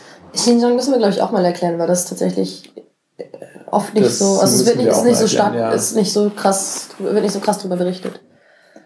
Ähm, genau, aber das ist eine andere Folge. Genau, aber jetzt haben wir wieder einen schönen Punkt. Das und ist eine, jetzt das ist eine andere du, Geschichte. Ähm, wieder mit deinem Indienfachwissen glänzen und ein bisschen über den aktuellen indischen Präsidenten, ähm, Premierminister oder Präsident? Premierminister. Premierminister. Die Leute. Ich finde, alle Staaten sollten sich einfach mal darauf einigen, und das Staatsoberhaupt sollte dann immer den gleichen Namen haben. Und dann darf es von mir aus gerne noch so ein zweites Staatsoberhaupt machen, das irgendwie andere Dinge tut und das sollte dann einen anderen Namen haben. Aber es ist halt einfach sehr verwirrend, dass manche Staaten den Titel Premierminister haben für das Staatsoberhaupt und manche haben eben den Titel Präsidenten. Mhm. Äh, naja, ich habe ja tatsächlich auch, äh, ich durfte mich auch ein halbes Jahr durch Verfassungsrecht durchschlagen. Das heißt, ich könnte dir erklären, warum das nicht überall das Gleiche ist, aber das müssen wir jetzt nicht ja. machen. ähm, das hat bestimmt was mit der Magna Carta zu tun. Tatsächlich mussten wir die Magna Carta in diesem Fach lesen. Ja, weil Indien und Kolonie und so. Ja, ja, ja. nee, also es ist, ja. Ja, ja. Okay, also Thema Indien, Staatsoberhaupt. Genau, es ist tatsächlich, wahrscheinlich werden alle Leute, äh, wird sich allen Leuten, die irgendwie sich überhaupt besser mit Indien auskennen, als sich die, wenn sich die Zehennägel kräuseln. Aber als ganz groben Überblick ist jetzt momentan Narendra Modi äh, indischer Premierminister und Modi ist eben im Mai gewählt worden und das ist äh, wichtig deswegen, weil er nicht einfach irgendein neuer Premierminister ist, sondern weil er tatsächlich einen politischen Bruch bedeutet zwischen der Vorgängerregierung, die äh, unter der Kongresspartei war, ähm, und seiner Partei, der BJP. Ich weiß tatsächlich gerade nicht, wofür das steht. Das gucken jetzt jetzt wieder in einer gewissen Online-Enzyklopädie nach.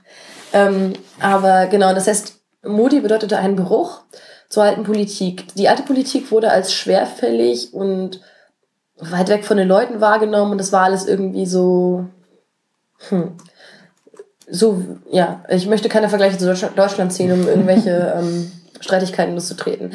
es wurde so wahrgenommen, als ob die mit den Leuten nichts mehr zu tun hätten. Die waren schwerfällig, sie waren auf ähm, internationaler Ebene, haben sie Indien nicht selbstbewusst genug repräsentiert, so wurde es oft, äh, so wurde es oft wahrgenommen.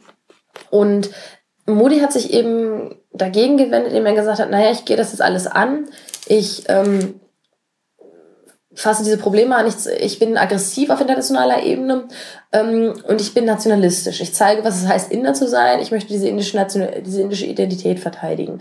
Und gleichzeitig hat er eben eine sehr aggressive Strategie in äh, sozialen Medien gefahren. Also er ist, glaube ich, einer der Politiker mit den meisten Followern hinter Barack Obama. Ähm, so auf Twitter. Auf, äh, ich hätte jetzt gesagt auf Facebook. Okay. Aber, aber da hat man ja keine Follower.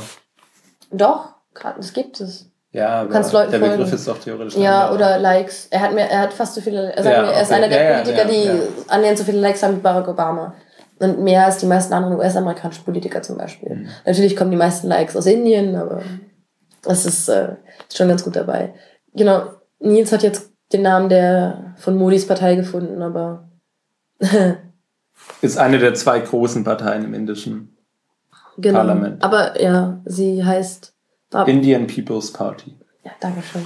Also, ähm, Die Volksfront, Volksfront von Indien. Genau.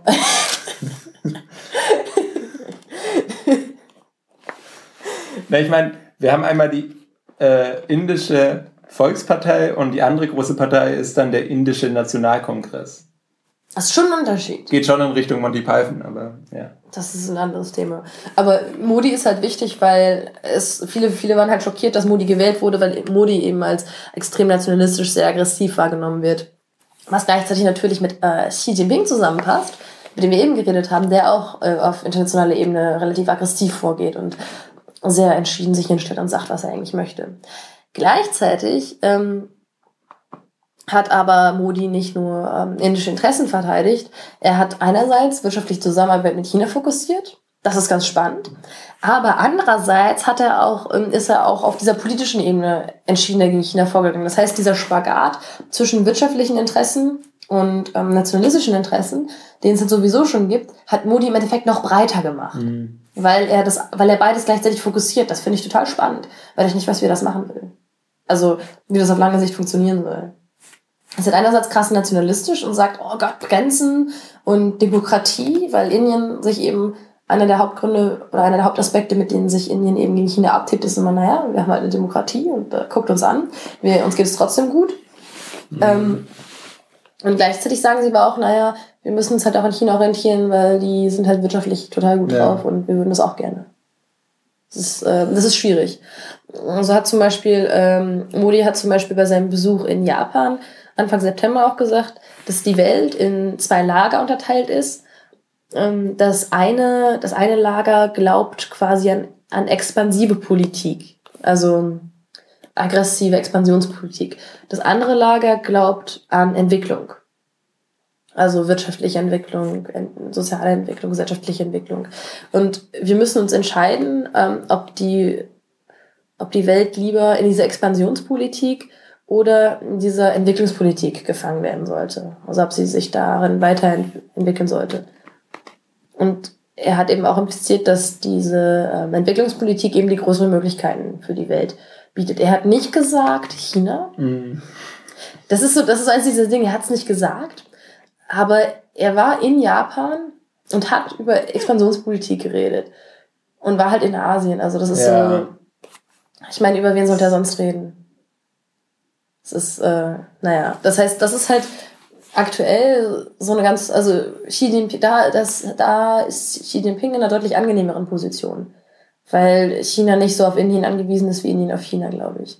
Das heißt, Xi Jinping kann relativ aggressiv vorgehen und natürlich würden sie gerne diesen, diese Beteiligung an dem indischen Wirtschaftswachstum haben, aber sie sind nicht wirklich schrecklich darauf angewiesen. Während mhm. Indien durchaus das Geld haben möchte. Das sollte man, sollte man glaube ich, schon so sehen. Ja. Um hier mal noch kurz wieder reinzukretschen mit was nicht so ganz zum Thema. Es ist ja eigentlich auch recht befreiend, wenn man es drüber nachdenkt, als Europäer mit Nationalismus und ähm, AfD und so weiter und Wilders in Holland und so. Es ist, es ist eigentlich ganz nett zu hören, dass auch asiatische Staaten nationalistische Politik betreiben. Theoretisch, ich finde das ein bisschen aufheiternd, ehrlich gesagt. Das ist natürlich nicht toll, aber es ist doch ganz gut zu wissen, dass nun nicht nur wir in Europa uns äh, da gerade ja, ein bisschen stimmt. reinsteigern, ich, sondern dass das auch in, für asiatische Staaten noch so ein großes Problem darstellt. Ich, ich saß hier neulich ähm, mit in der Runde mit diversen Leuten, also aus diversen Ländern. Wir hatten ähm, einen Franzosen da, ähm, mehrere, also zwei Inder, äh, einen Dänen und zwei Deutsche. Und dann haben wir uns tatsächlich über äh, nationalistische Politik unterhalten, haben halt echt festgestellt, scheiße, ey, in Holland ist es ein Problem, in Frankreich ist es ein Problem, in Polen ist es ein Problem, in Indien ist es ein Problem, in Japan ist es ein Problem, in China ist es ein Problem. Wo will man eigentlich gerade noch leben? Mhm. Also das war schon, wenn man sich mal überlegt, das ist schon ziemlich krass.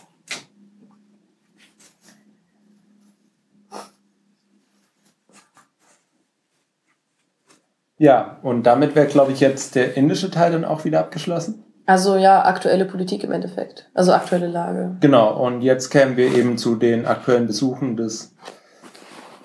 Äh, warum habe ich angefangen zu reden? Ähm, des chinesischen Präsidenten in Indien und des indischen Premierministers in Japan. so rum. Genau, aber unser, unser Hauptthema ist ja Indien und China, deswegen ja. fangen wir mit Indien und Japan an. Okay, ja. Also so Ja.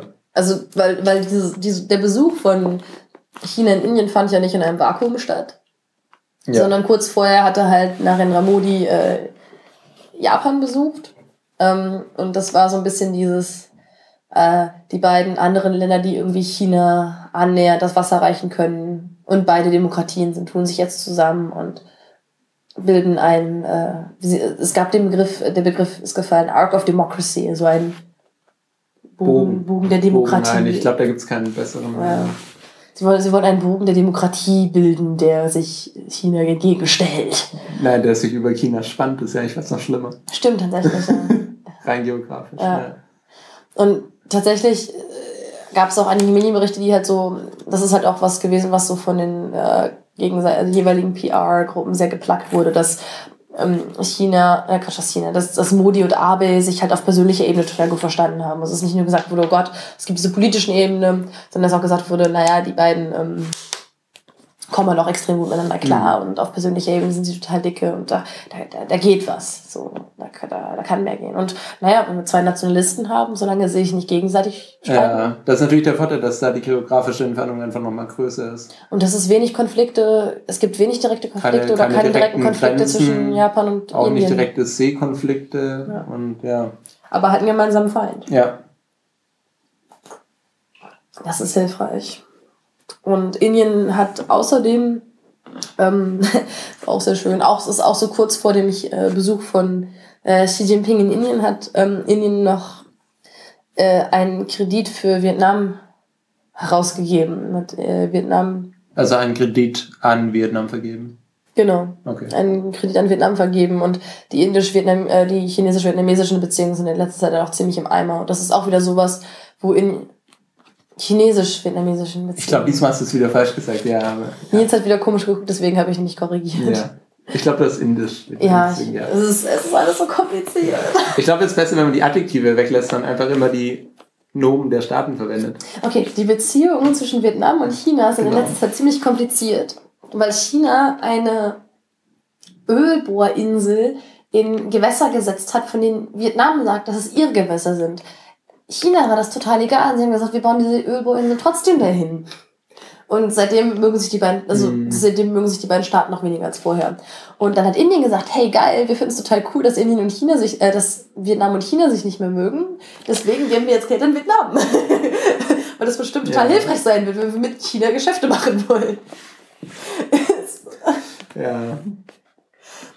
Außerdem ähm, hat äh, Xi Jinping vor seinem Besuch in Indien nochmal die Malediven und Sri Lanka besucht und in Sri Lanka ein Projekt, also so, wenn ich mich jetzt nicht stark irre, ein Projekt eingeweiht oder nochmal vorgestellt, das eigentlich von Indien finanziert werden sollte, also irgendein Infrastrukturprojekt.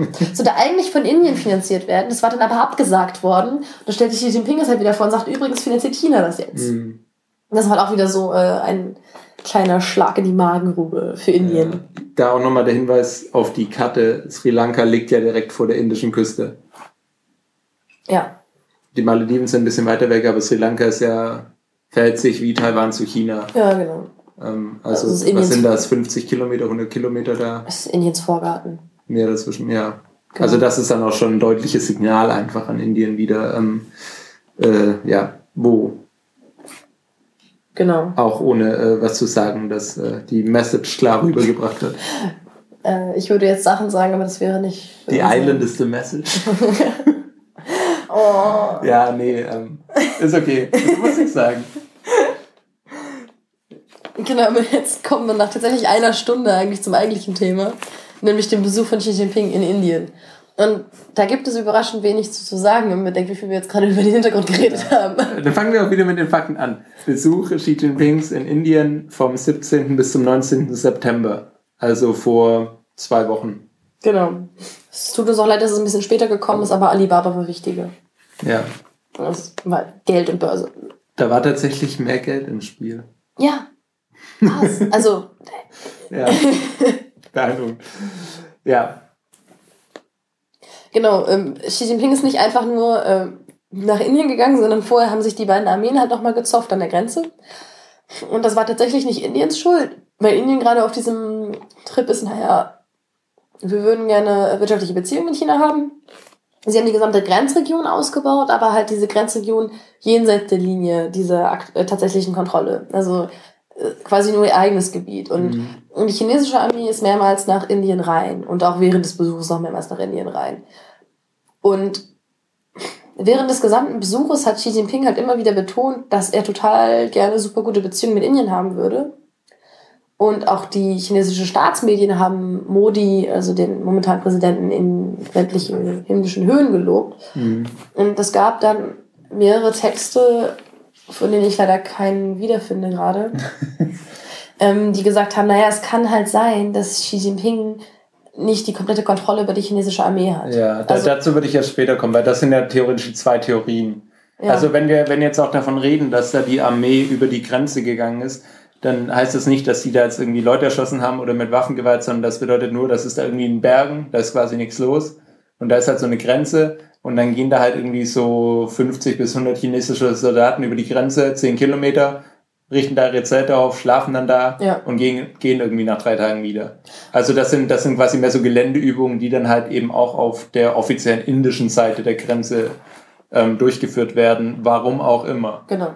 Und also nichts Schlimmes, aber halt schon natürlich eindeutig eine Provokation, weil grade, die grade, wissen ja, wo die Grenze ist. Genau, und gerade vor diesem Besuch halt einfach. Ja. Und nicht nur, nicht nur Soldaten, sondern es gab wohl auch Hirten, die über die Grenze gegangen sind, wo aber aus irgendeinem Grund klar war, dass sie von der chinesischen Armee bezahlt wurden, um über die Grenze zu gehen. Okay. Also gut, so nach dem Motto, geht darüber und weitet eure Schafe da und kommt in zwei Tagen wieder zurück. Das gute indische Gras.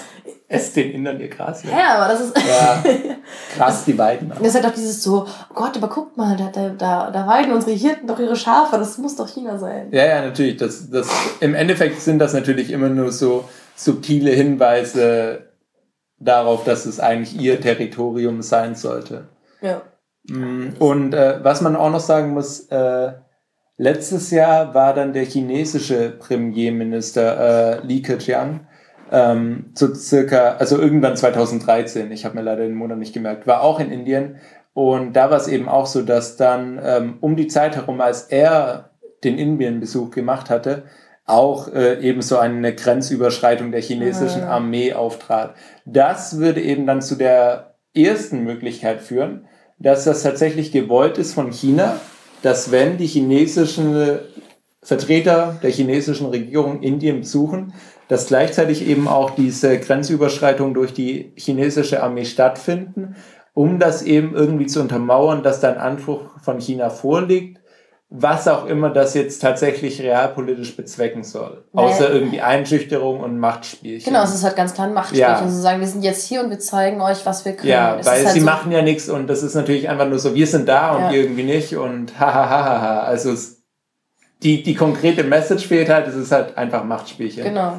Die zweite Option, die man eben aus dem Ganzen ziehen könnte, äh, der zweite Schluss, den man da Der zweite Schluss, ja. Äh, der, die, der erste kam ähm, gefühlt, so wie ich das gelesen hatte, eher aus den indischen Medien. Also, dass die indischen ja. Medien eher darüber reden, dass Definitiv. es chinesische Aggression ist und dass die da einen Masterplan verfolgen.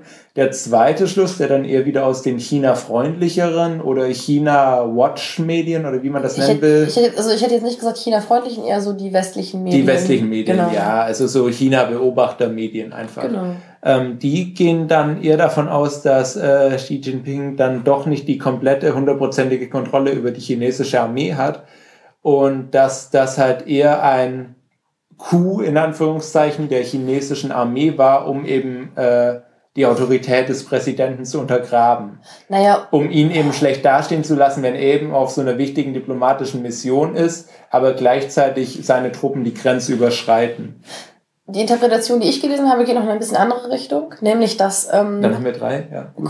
Ja, aber es ist, es ja, so ja, ähnlich. Nee, also die, aber auch, nur so, nur so um das äh, klar zu machen. Das ist auch dieser Teil mit dem Kontrollaspekt, aber weniger, dass sie gezielt Xi Jinpings Macht untergraben wollen, sondern mehr so, dass die Annahme geht halt so, dass es eine ähm, die People's Liberation Army, also die Volksbefragungsarmee. AKA die chinesische Armee. Genau, die chinesische PLA oder ja die PLA ist eben in verschiedene Divisionen unterteilt. Und die, ähm, diese Theorie geht halt mehr so in die Richtung, naja, dass die ähm, äh, PLA-Division, die eben dort stationiert ist in diese, oder die für diese gesamte Region verantwortlich ist, dass die eben ein Eigeninteresse hat. Und das Eigeninteresse dieser Division ist eben, sich selber irgendwie zu profilieren und stark darzustellen.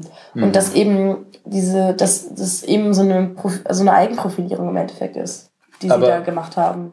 Das würde dann aber auch wieder auf Machtspielchen rauslaufen, oder? Genau, da, da ist dann auch wieder nicht klar, was tatsächlich der genau, reelle Benefit das, wäre ja. für diese Division. Deswegen meine ich eben, dass ja. es, deswegen würde ich es bei dir so ein bisschen mit reinfassen. Es ist halt so, ja. Äh, einmal diese, der, der Hauptpunkt ist eben, dass Xi Jinping nicht die Kontrolle über die Armee hat.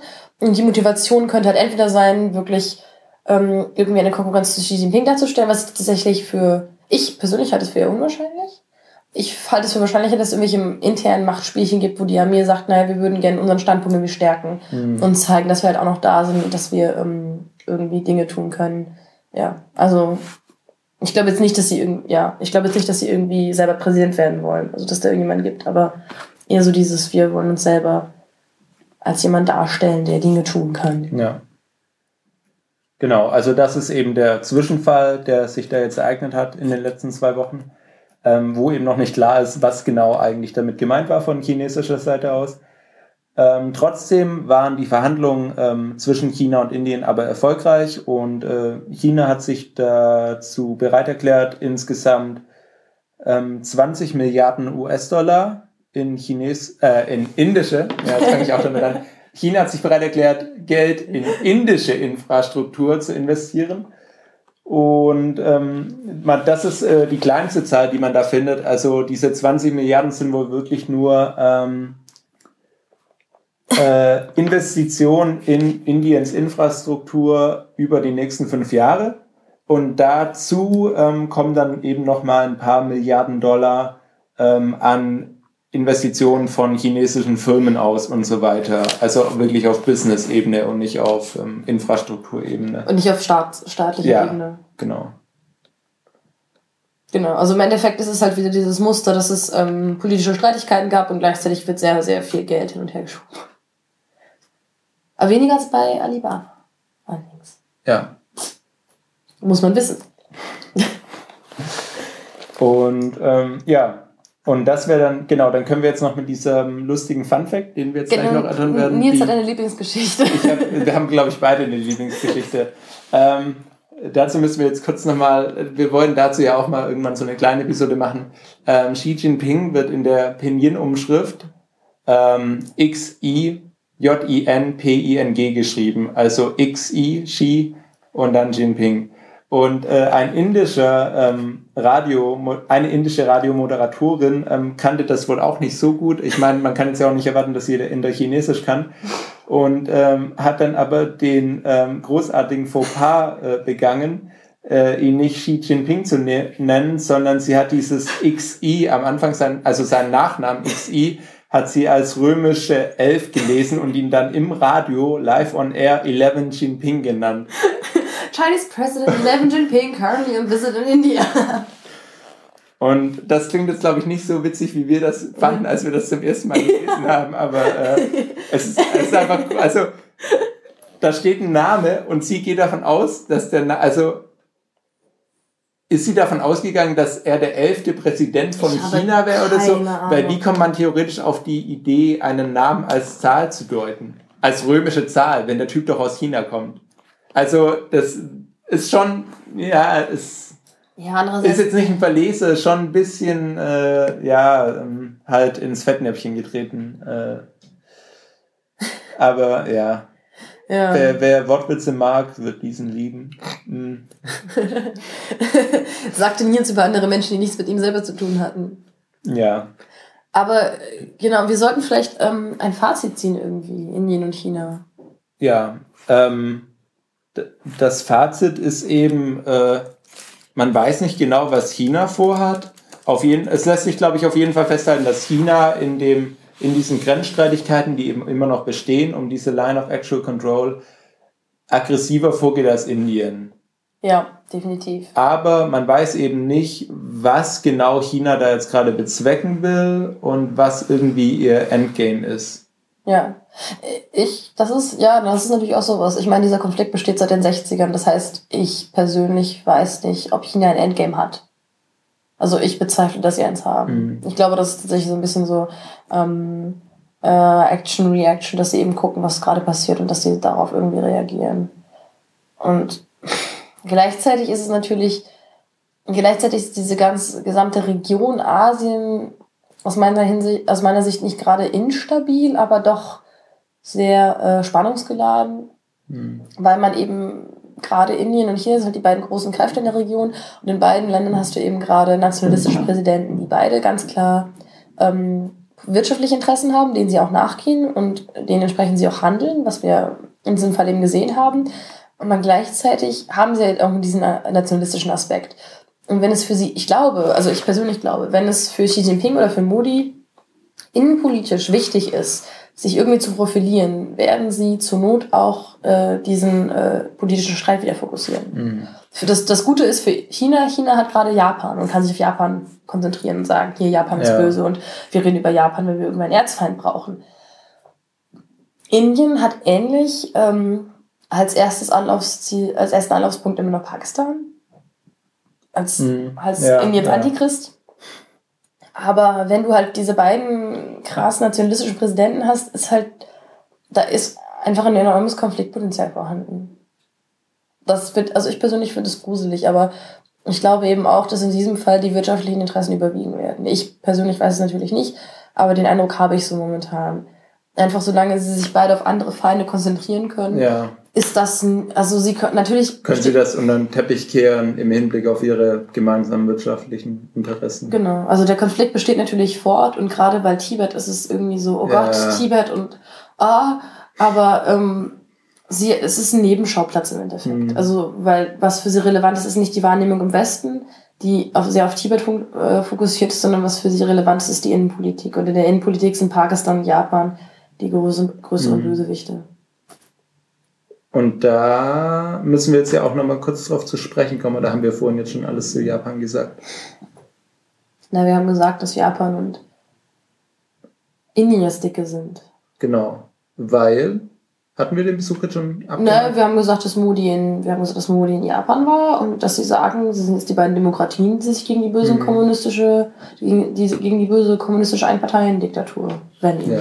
Das ist so das Narrativ, was sie halt ja. pushen das funktioniert ja auch bestimmt. Also ich denke schon, dass China da also sich natürlich auch ein bisschen eingeschüchtert fühlt. Ja, oder eingeschüchtert würde ich es nicht Eingeschüchtert sagen. ist vielleicht ein, ja, ist ein zu starkes, äh, eine zu starke Beschreibung, aber ähm, allein schon geldtechnisch, Japan hat da jetzt gerade ja 35 Milliarden Dollar zugesagt ja. und China hat es gerade irgendwie 20 plus. Also ähm, natürlich will China da wahrscheinlich auch darauf bedacht sein, dass ähm, sich da jetzt nicht ihr Erzfeind Japan mit einem Feinfreund Indien verbündet und da irgendwie ja. jetzt ganz dicke wird. Also das, das ist ja schon eine, in Anführungszeichen, Bedrohung, ja. die das, äh, die so eine Freundschaft für China darstellen würde. Also ich würde es halt so einschätzen, dass ich sage, das Problem für China ist eben, dass äh, Indien wirtschaftlich an China interessiert ist, aber politisch diesen ähm, Zoff hat mit ihnen. Mhm. Und das Problem ist eben, dass sie mit Japan sowohl auf wirtschaftlicher als auch auf politischer Ebene d'accord sind. Also dass es da total zusammengeht. das ist eben die Gefahr für China. Ja. Das heißt, aber andererseits, wenn sie nicht irgendwie viel Wert darauf gelegt haben, diese äh, Grenzstreitigkeiten irgendwie einzudämmen, dann scheint es ihnen ja auch nicht so wichtig zu sein, da politisch irgendwie Mhm. sich mit, mit Indien auf eine Linie zu bringen. Da scheint es ihnen wichtiger zu sein, irgendwie, ange wenn, wenn Xi Jinping die PLA komplett kontrolliert, dann wäre es wichtig, würde man davon ausgehen, dass es für in China wichtiger ist, zu zeigen, dass sie halt irgendwie doch noch der Herr im Haus sind. Mhm. Ja. Das ist so. Eine Sache haben wir noch vergessen, die wir tatsächlich wahrscheinlich sagen sollten. Ähm, ja, es ist schon spät. Aber ähm, Xi Jinping hat in einer der größten Zeitungen Indiens, ich glaube The Hindu Times, ein Editorial veröffentlicht, also ein, ähm, wie sagt man das am besten? Ähm, Editorial impliziert nicht, dass es weit vorne war, sondern es ist ein Meinungsstück eigentlich, Genau, oder? ein Meinungsstück, also Ein Artikel, der die eigene Meinung des Autors Genau, ein prominentes Meinungsstück, Ja. äh, ein sehr prominentes Meinungsstück veröffentlicht, in dem er halt gesagt hat, naja, Indien und China sollten zusammenarbeiten, um eine äh, asiatische, ein asiatisches Wohlstands, äh, eine asiatische Wohlstandsregion zu schaffen Mhm. oder sowas. Also im Endeffekt wieder dieses, ähm, dieses, naja, Indien und China sollten sich mit ihren beiden starken Wirtschaftsmächten zusammentun, damit es allen Leuten besser geht. Ja, witzigerweise hat äh, Shinzo Abe, das japanische Staatsoberhaupt, ja auch sowas ähnliches gesagt, nämlich, ähm, dass sich, ich glaube, es waren auf jeden Fall Indien und Japan zusammen mit Australien und äh, Ah. den USA zusammentun sollen, um eben so eine pazifische Einheit zu schaffen, um dafür Frieden und Wohlstand zu sorgen. Also Wobei, da muss man natürlich auch sagen, dass Japan immer ganz vorsichtig sein muss bei solchen Sachen, weil ähm, die Japaner haben ja, als, während sie, als sie während des Zweiten Weltkriegs die ganzen asiatischen Staaten erobert haben, gesagt, damals war ihre Ideologie, sie wollten eine ähm, asiatische Sphäre der Miteinander, des Miteinanderwohlstands Mhm. schaffen. Also Asian Sphere of Coast Prosperity. Das heißt, sobald Japan jetzt sagen würde, wir würden, halt- möchten eine äh, asiatische Sphäre des Wohlstands schaffen, Ja, das können ja. sie, halt- das dürfen sie halt nicht sagen. Das heißt, Ja. pazifisch ist schon, ähm, ja, ist politisch korrekt, sagen wir es so. Äh, Das, wird ja auch mehr darauf gemünzt sein, da einfach äh, China ein bisschen einzukesseln, anstatt jetzt irgendwie noch die Mongolei und äh, Ostrussland da jetzt noch mit einzuschließen. Also Ja. das, das wird ja eindeutig auf eben diese Expansion und diese Konflikte im südchinesischen, südchinesischen Meer ähm, gemünzt sein. Genau. Äh, Ehrlicher wäre es tatsächlich in dem Fall zu sagen, Anti-China Co-Prosperity Sphere. Ja, genau. Aber das ist tatsächlich, glaube ich, alles, was wir zu Indien und China zu sagen haben. Das, genau, das wäre jetzt äh, das Ende dieses Themas. wir entschuldigen uns für unser Unwissen über Indien. Ja. Und für die Länge, die wir jetzt schon erreicht haben. Wir sind, wir sind bei einer Stunde 17. ja. Mm, Aber wir haben ja, also wir haben nicht wirklich was zu Hongkong zu sagen, aber wir dachten einfach, es wäre interessant, jetzt nochmal. Oh, Katharin hat gerade die Shownotes-Timer gelöscht. gelöscht. Ähm, naja, wir dachten uns jedenfalls, dass bei einer Stunde 17 es sehr interessant wäre, ähm, noch etwas zu Hongkong zu sagen, ähm, da wir ja da eben äh, unsere erste Folge drüber gemacht haben und äh, da gerade Dinge passieren und einfach nochmal kurz äh, Also wieder wie in der letzten Folge ein bisschen freier drüber reden und ähm, Genau, mal gucken, gesagt, was ohne- wir so drüber wissen. Ohne, ohne Hongkong geht es eigentlich nicht gerade. Es ist Ja, so das Thema. Ähm, ich weiß nicht, also ich persönlich, äh, hast, hast du irgendeinen Aspekt, den du besonders spannend findest gerade? Also das wäre jetzt so mein Ansatz gewesen, zu der ganzen Sache da irgendwie mal so ranzugehen. Eigentlich nicht. Also mir fehlt so ein, so ein, so ein richtiger Knackpunkt, finde ich, gibt es gerade nicht, wo ich irgendwie drauf einsteigen würde. Es ist ja gerade alles schon relativ statisch, auch wenn was passiert. Ja, also ich würde auch nicht sagen, dass es einen Knackpunkt gibt. Ich glaube, es gibt verschiedene relevante Themen. Ich finde, dass ein sehr relevantes Thema die ganze China-Hongkong-Sache ist. Also im Sinne von Medien. Hm. Weil das ist natürlich, was es für uns gerade auch relevant ist, weil in China wurde gerade Instagram gesperrt. Ich habe sehr geweint, weil mein Handy-VPN gerade nicht funktioniert. Sie weint quasi immer noch, aber nur leise. Ich sehe, ihr hört es nicht, aber ich sehe es. Nils sieht die Tränen. Ähm, Nils Handy-VPN funktioniert nämlich, meiner funktioniert nicht. Das heißt, Nils kann gerade Instagram benutzen und ich kann es nicht benutzen. Weil Instagram bis Sonntag in China zugänglich war, als quasi einziges soziales Medium, was irgendwie nicht gesperrt war. Außer Ello. aber da ist ja niemand Genau. aktiv. kann, das heißt, ich, willst du damit sagen, dass ich meine ganzen Burgerbilder jetzt bei Ello posten soll? Ich habe keine Ahnung, ob man da Bilder posten kann, ehrlich gesagt. Kann ja, man, man kann sogar GIFs posten. Lädt man die dann auch direkt da hoch? Ich glaube schon. Okay, jetzt sind wir wieder beim Thema. das ging echt schnell. Jedenfalls, Instagram gesperrt. Ja, ja, alles ganz klar. Genau, was, was ich spannend finde, ja. worüber ich auch geblockt habe, ist, dass ähm, man, also ich persönlich verfolge halt über meinen Laptop und über TweetDeck und so, da habe ich ein VPN, verfolge ich die ganze Sache in Hongkong. Ich habe von Anfang an so verfolgt, so was da gerade vor sich geht und oh Gott, Tränengas und alles. Und dann bin ich auf einem Konzert gewesen in China und habe mich umgeschaut und habe auf die ganzen Leute um mich herum geguckt. Das waren alles junge Leute, irgendwie so in meinem Alter oder so, waren alle auf dem gleichen Metal-Konzert wie ich. Und ich habe mich halt echt gefragt, wie viele von denen wissen, was gerade in, in Hongkong passiert wo in Hongkong irgendwie 50.000 Studenten auf die Straße gegangen sind und immer noch gehen und die Leute mhm. auf den Straßen schlafen und Schichten schieben quasi. Weil viele der Leute, die nachts da sind, gehen morgens nach Hause, um zu duschen, weil sie zeigen wollen, dass sie nicht dreckig und stinkend sind, sondern dass sie tatsächlich alle voll okay ja. sind. Und die Leute, die halt nicht da geschlafen haben, kommen morgens einfach wieder. Das heißt, es ist dieser fliegende Wechsel. Ich frage mich, wie viele Leute in China das wissen. Und ich habe so Schätzungen gelesen, die hießen so, naja, 90 Prozent wissen nicht, was da gerade vor sich geht. Und das ist halt einfach ziemlich mm. Gruselig. Und ich habe auch ähm, sowohl die New York Times als auch Quartz hatten jetzt Stücke, in denen sie sich, in denen sie sich diesem Thema halt gewidmet haben. Sie haben mit äh, Festlandchinesen geredet, die gerade in Hongkong waren. Also einige, die dort studieren und mhm. andere, die dort auf Besuch sind für Shopping meistens. Und die meisten sind halt eher genervt gewesen. So, also diese Berichterstattung zeigt halt schon Wirkung. Also gerade zum Beispiel dieses Narrativ der chinesischen Medien, dass die Hongkonger äh, Protestierenden von ausländischen Medien, ausländischen Mächten ferngesteuert sind, mhm. manipuliert werden, ist etwas, was auch von vielen Festlandchinesen dann hochkam. Und andere sagen halt einfach, naja, wir sind halt irgendwie genervt, wir würden gerne lieber bei ja. shoppen gehen. Und das hier von diesen äh, Protesten genervt zu werden. Das heißt, das ist schon was, was ich irgendwie ähm, Natürlich bin ich total gespannt und habe ein bisschen Angst, was in Hongkong passiert und wie es weitergeht. Aber gleichzeitig finde ich, glaube ich, dass das halt tatsächlich ein extrem relevanter Aspekt ist und der, den man auch irgendwie bedenken sollte, weil ich glaube, oder ich würde sagen, die, die richtige Feuerprobe für chinesische Zensur wäre, wenn es wirklich Proteste innerhalb von China gibt. Das halte ich momentan mhm. für unwahrscheinlich.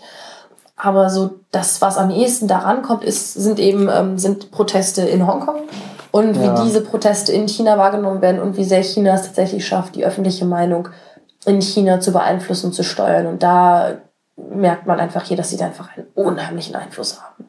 Mhm. Also das tatsächlich, diese Zensur macht sich halt selten wirklich bemerkbar, weil, weil es um Themen wie selbst den arabischen Frühling geht und so und andere politische Themen, das das wird alles irgendwie berichtet und das ist auch irgendwie alles okay und das ist, das ist alles nicht so krass. Aber das hier ist halt irgendwie wirklich das Extrem, das, also nahezu das Maximum, was geht. Da habe ich so das Gefühl. Das finde ich, das finde ich extrem beängstigend.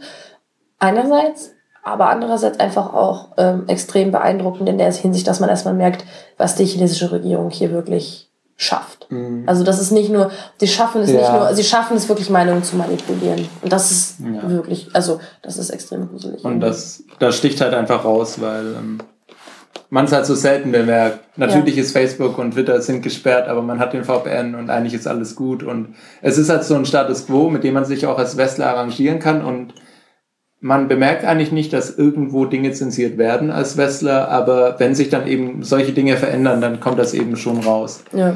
Ähm, genau, und dann gehe ich jetzt auch mal chronologisch vor. Du hast gesagt, du hast das verblockt. Wo hast du denn das verblockt? Ich werde für dich antworten. Ähm, Katharin hat seit neuestem ein äh, ganz tolles Blog, das äh, sich das Teehaus nennt bei der NZZ Online und äh, die URL werden wir auch in die Show Notes schreiben. Die ist teehaus.blog.nzz.ch. Weil es in der Schweiz ist. Weil es in der Schweiz ist. Ganz frei, ohne Zensur. Und ähm, ja, äh, mir, mir ging es ähnlich. Also ich saß auch neulich in der U-Bahn und habe irgendeinen äh, Artikel gelesen, eben über die Hongkong-Proteste, der das Ganze dann, ähm, wie viele Artikel das machen, mit den Tiananmen-Protesten 89 verglichen hat. Und das ist dann halt, also es war wirklich eine sehr, sehr volle U-Bahn. Ich hatte aber einen Sitzplatz für die letzten zwei Stationen. Und äh, kurz bevor ich dann raus musste, ähm, irgendwo in der Mitte des Artikels, ähm, äh, scroll ich dann halt wieder so einen Absatz runter und dann war da halt ein Bild von diesem berühmten Tankman von Tiananmen, oh. der, der eben vor diesen drei Panzern steht und äh, versucht, die aufzuhalten. Und das ist halt richtig komisch, wenn du dieses Bild auf deinem Handyscreen dann in so einer richtig vollen U-Bahn hast und dann, dann, weil dann, dann kommst du auch zum ersten Mal mit diesem irgendwie damit in Berührung, dasselbe für dich eine Entscheidung zu Ist das jetzt voll okay, wenn ich das jetzt in der Mitte von meinem Bildschirm lasse und oben noch den Absatz zu Ende lese und darunter weiterlese?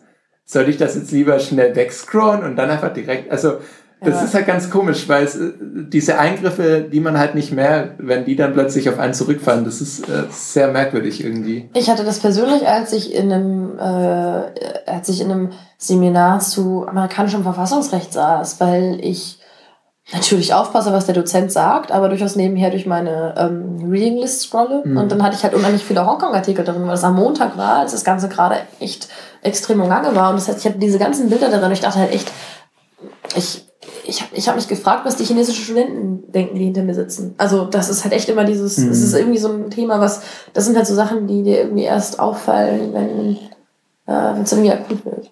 So. Also das ist halt für mich persönlich so ein, äh, also ein extrem relevanter Aspekt gerade. Also ich finde, es ist, es ist halt irgendwie eine Feuerprobe für chinesische Zensoren, aber auch nicht eine Feuerprobe für die Kontrolle der chinesischen Regierung über die Meinungen im Festland. Mhm. Also, ja. Ja. Und ja, und zu dem, was eigentlich jetzt tatsächlich los ist in Hongkong, ähm, es ist halt quasi so ein bisschen ähm, Schachmatt gerade seit circa einer Woche geführt. Ja, ja, seit Wochenende. Oder Boah, scheiße, es ist schon wieder Es ist schon wieder Wochenende, genau. Also seit, es ist wirklich schon äh, eine Woche eigentlich jetzt so, Krass. dass ähm, die Demonstranten da eben ähm, wichtige Plätze in Hongkong besetzt haben, vor allem eben diesen Admiralty-Platz und den, äh, dieses, diesen Central, Central District. Ähm, und da funktioniert es wohl auch ganz gut, dass sie da irgendwie halt äh, Zelte aufgeschlagen haben und ähm, eben wie Katharina schon beschrieben hat mit dieser Ablöse, das klappt wohl alles ganz gut. Ähm, es gibt nur Probleme in einem abgelegeneren Viertel namens Mongkok. Mongkok, danke, ähm, wo... Mein äh, Lieblingsteil von Hongkong. ja, okay. Aber nicht wegen dem, was gleich kommt. Ähm, äh, wo es halt inzwischen auch schon Aufeinanderstöße gab zwischen wohl Einwohnern und den Demonstranten da äh, wo die Einwohner dieses Viertels wohl keinen Bock mehr hatten auf Demonstranten, die da ihre Straßen blockieren. Aber gleich hinterher geliefert ist halt die Frage, sind das jetzt wirklich engagierte Einwohner, die irgendwie Recht und Ordnung wiederherstellen wollen? Sind das von der chinesischen Regierung angeheuerte Einwohner, die da Recht und Ordnung nicht wiederherstellen wollen, aber gab, halt Geld dafür bekommen? Genau, es gab, Sind es gab, das, ja, oder bezahlt das halt die hongkongesische Regierung? Also es, es stellt sich halt die Frage, ist da eine Einmischung der wirklichen Volksrepublik, der Regierung hier in Peking vorhanden, oder ist es halt nur die lokale Stadtregierung? Ja. Und ähm, es gab halt auch viele Stimmen, die gesagt haben, dass viele der Leute, die tatsächlich mit Protestierenden aneinander geraten sind, äh, Mandarin gesprochen haben und nicht Kantonesisch. Mhm. Also das tatsächlich, das war der Vorwurf, dass viele von denen quasi von ähm, Festland China eingekarrt worden sind, um äh, da gegen die Protestierenden ja. vorzugehen und nicht wirklich Hongkonger waren, also nicht wirklich äh, besorgte Anwohner. Mhm. Und dann gab es natürlich noch Gerüchte, dass irgendwie die Triaden involviert waren. Ja. Weil Hongkong und Mafia geht immer. Mhm. Und ja, und es gab auch noch irgendein Bild jetzt äh, heute irgendwo, ähm, dass da einer gesichtet wurde, der halt da auch ähm, äh, anti-Occupy war, aber dann im Endeffekt mit der Polizei rumhing, also wahrscheinlich auch einfach ein, äh, sagt du es auf Französisch, was? Provokateur, Agent. Ich will es nicht auf Französisch sagen, wenn du schon hier sitzt. Ich habe keine Ahnung, wovon Sie reden. Agent Provokateur. Heißt ah, es nicht Agent so, wenn. Provocateur. Agent Provocateur? Ja. Ich habe keine Ahnung. Also ich habe das Wort tatsächlich noch nie gehört. Ähm, wenn du bei Demos geil sein willst als Polizei, dann schickst du da ein paar Leute vom Mund hin, also auch in Deutschland, so in den schwarzen Block rein. Die werfen dann ein paar Böller. Und dann wird der schwarze Block von der Polizei angegriffen. Genau, weil die haben ja Böller geworfen. Ah. Deswegen Agent Provocateur. Ah, okay. Ähm, weil die provozieren. Ich, ich sehe schon, ähm, aus Frankreich kommt das Wort, aber... ja. Ähm, ist auch in Deutschland, also es ist halt, das ist halt das Problem. Man kann es halt fast nicht nachweisen. Es ist auch in Deutschland immer wieder ein Thema, weil ähm, dann halt immer so nach dem Motto, ja, aber hier war ja eine Kontrolle und die Linksextremisten in Anführungszeichen hätten gar nicht irgendwie Feuerwerkskörper reinschmuggeln können, weil da waren die Kontrollen, deswegen muss das Polizei gewesen ja. sein, aber du kannst es natürlich nicht nachweisen. Also die Thematik sagt mir was, aber ja, das Wort jetzt nicht. Und in Hongkong ist es eben äh, gerade so ähnlich. Es gab jedenfalls gewalttätig aufeinander äh, Treffen zwischen den Occupy-Besetzern und anderen Menschen. Wo man nicht genau weiß, wo sie herkommen, wo man nicht genau weiß, bezahlt wurden, ob sie bezahlt wurden. Woher die Motive sind. kommen, aber äh, ja, da sieht es eben gerade nicht ganz so schön aus und ähm, es ist halt gerade wirklich so ein Matt, weil ähm, sie ja einmal gesagt haben, dass die Regierung bitte hier die ähm, Policy, ja, die Hongkong-Regierung solle die Policy äh, wegmachen und hier demokratische Wahlen und so, bitte bis jetzt.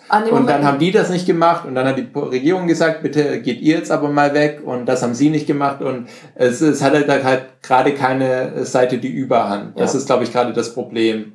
Und äh, es will auch, äh, und ja, und keine Seite ist eben unterlegen und deswegen gibt niemand klein bei und deswegen muss man da einfach noch weiter abwarten, was passieren wird, glaube genau. ich. Das würde die, also meiner Meinung nach würde die chinesische Regierung das tatsächlich auch tun. Also wenn die chinesische Regierung klug ist, wartet sie ab und wartet, bis sich die ganze Sache ausläuft mhm. und verschwindet. Deswegen war die ganze Sache mit dem Tränengas und dem Pfefferspray äh, aus chinesischer Sicht extrem unklug. Mhm. Also meiner Meinung nach. Aber also ist ja auch die ja also, also aus der festlandchinesischen Sicht war es extrem unklug. Ist halt die Frage, ob es auch ihr Werk war oder ob das wirklich halt nur Polizei war, die ja dachte, ja. wir machen mal. Vielleicht ist es ja. ja. ja, genau, aber egal. Ja. Aber genau, so jetzt haben wir über Hongkong geredet. Genau, ja. Und wir sind gespannt, wie es weitergeht. Wir haben auch keine Ahnung nee. und ähm, hoffen wir mal das Beste und dass niemand verletzt wird. Genau, ich fliege in zwei, drei Wochen, in den drei Wochen ungefähr dahin. Hoffen wir mal, dass da noch was los ist, aber niemand verletzt wird. Ja, genau. Nein, ja. ich äh, bin tatsächlich, ich bin Nein, das ist tatsächlich, also ich weiß ja tatsächlich, da in drei Wochen mein Flug geht und ich habe keine Ahnung, wie die Stadt dann aussehen wird. Mhm. Also ist, wird das dann immer noch so sein? Ist das wie Occupy Wall Street, wo dann irgendwie noch so kleine Camps da sein werden, die immer weniger werden? Oder wird es äh, alles wieder normal sein und nachdem die Proteste gewaltsam niedergeschlagen wurden? Also das sind ja, also mhm. das ist ja tatsächlich so eine fundamentale Frage. Aber ja, Hongkong. Es bleibt, ja. es bleibt spannend. Es bleibt spannend.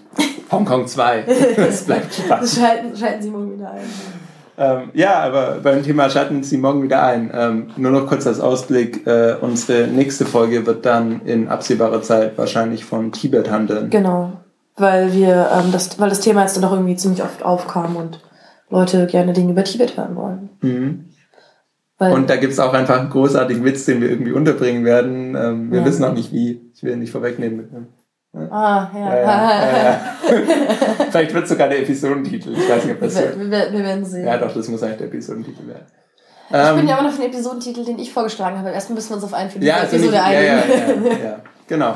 Ähm, jedenfalls äh, vielen Dank für die Aufmerksamkeit. Ähm, Dankeschön. Weiterhin ähm, nochmal vielen Dank für die Kommentare und die Flatters und ähm, sonst ähm, alles Gute, eure Aufmerksamkeit überhaupt. Auch wenn ihr euch nicht zurückmeldet, mhm. wir freuen uns, dass uns, also wir freuen uns darüber, dass uns Leute zuhören. Genau. Klickt öfters mal auf die Website, damit unsere Statistiken nicht so traurig aussehen im einstelligen Bereich.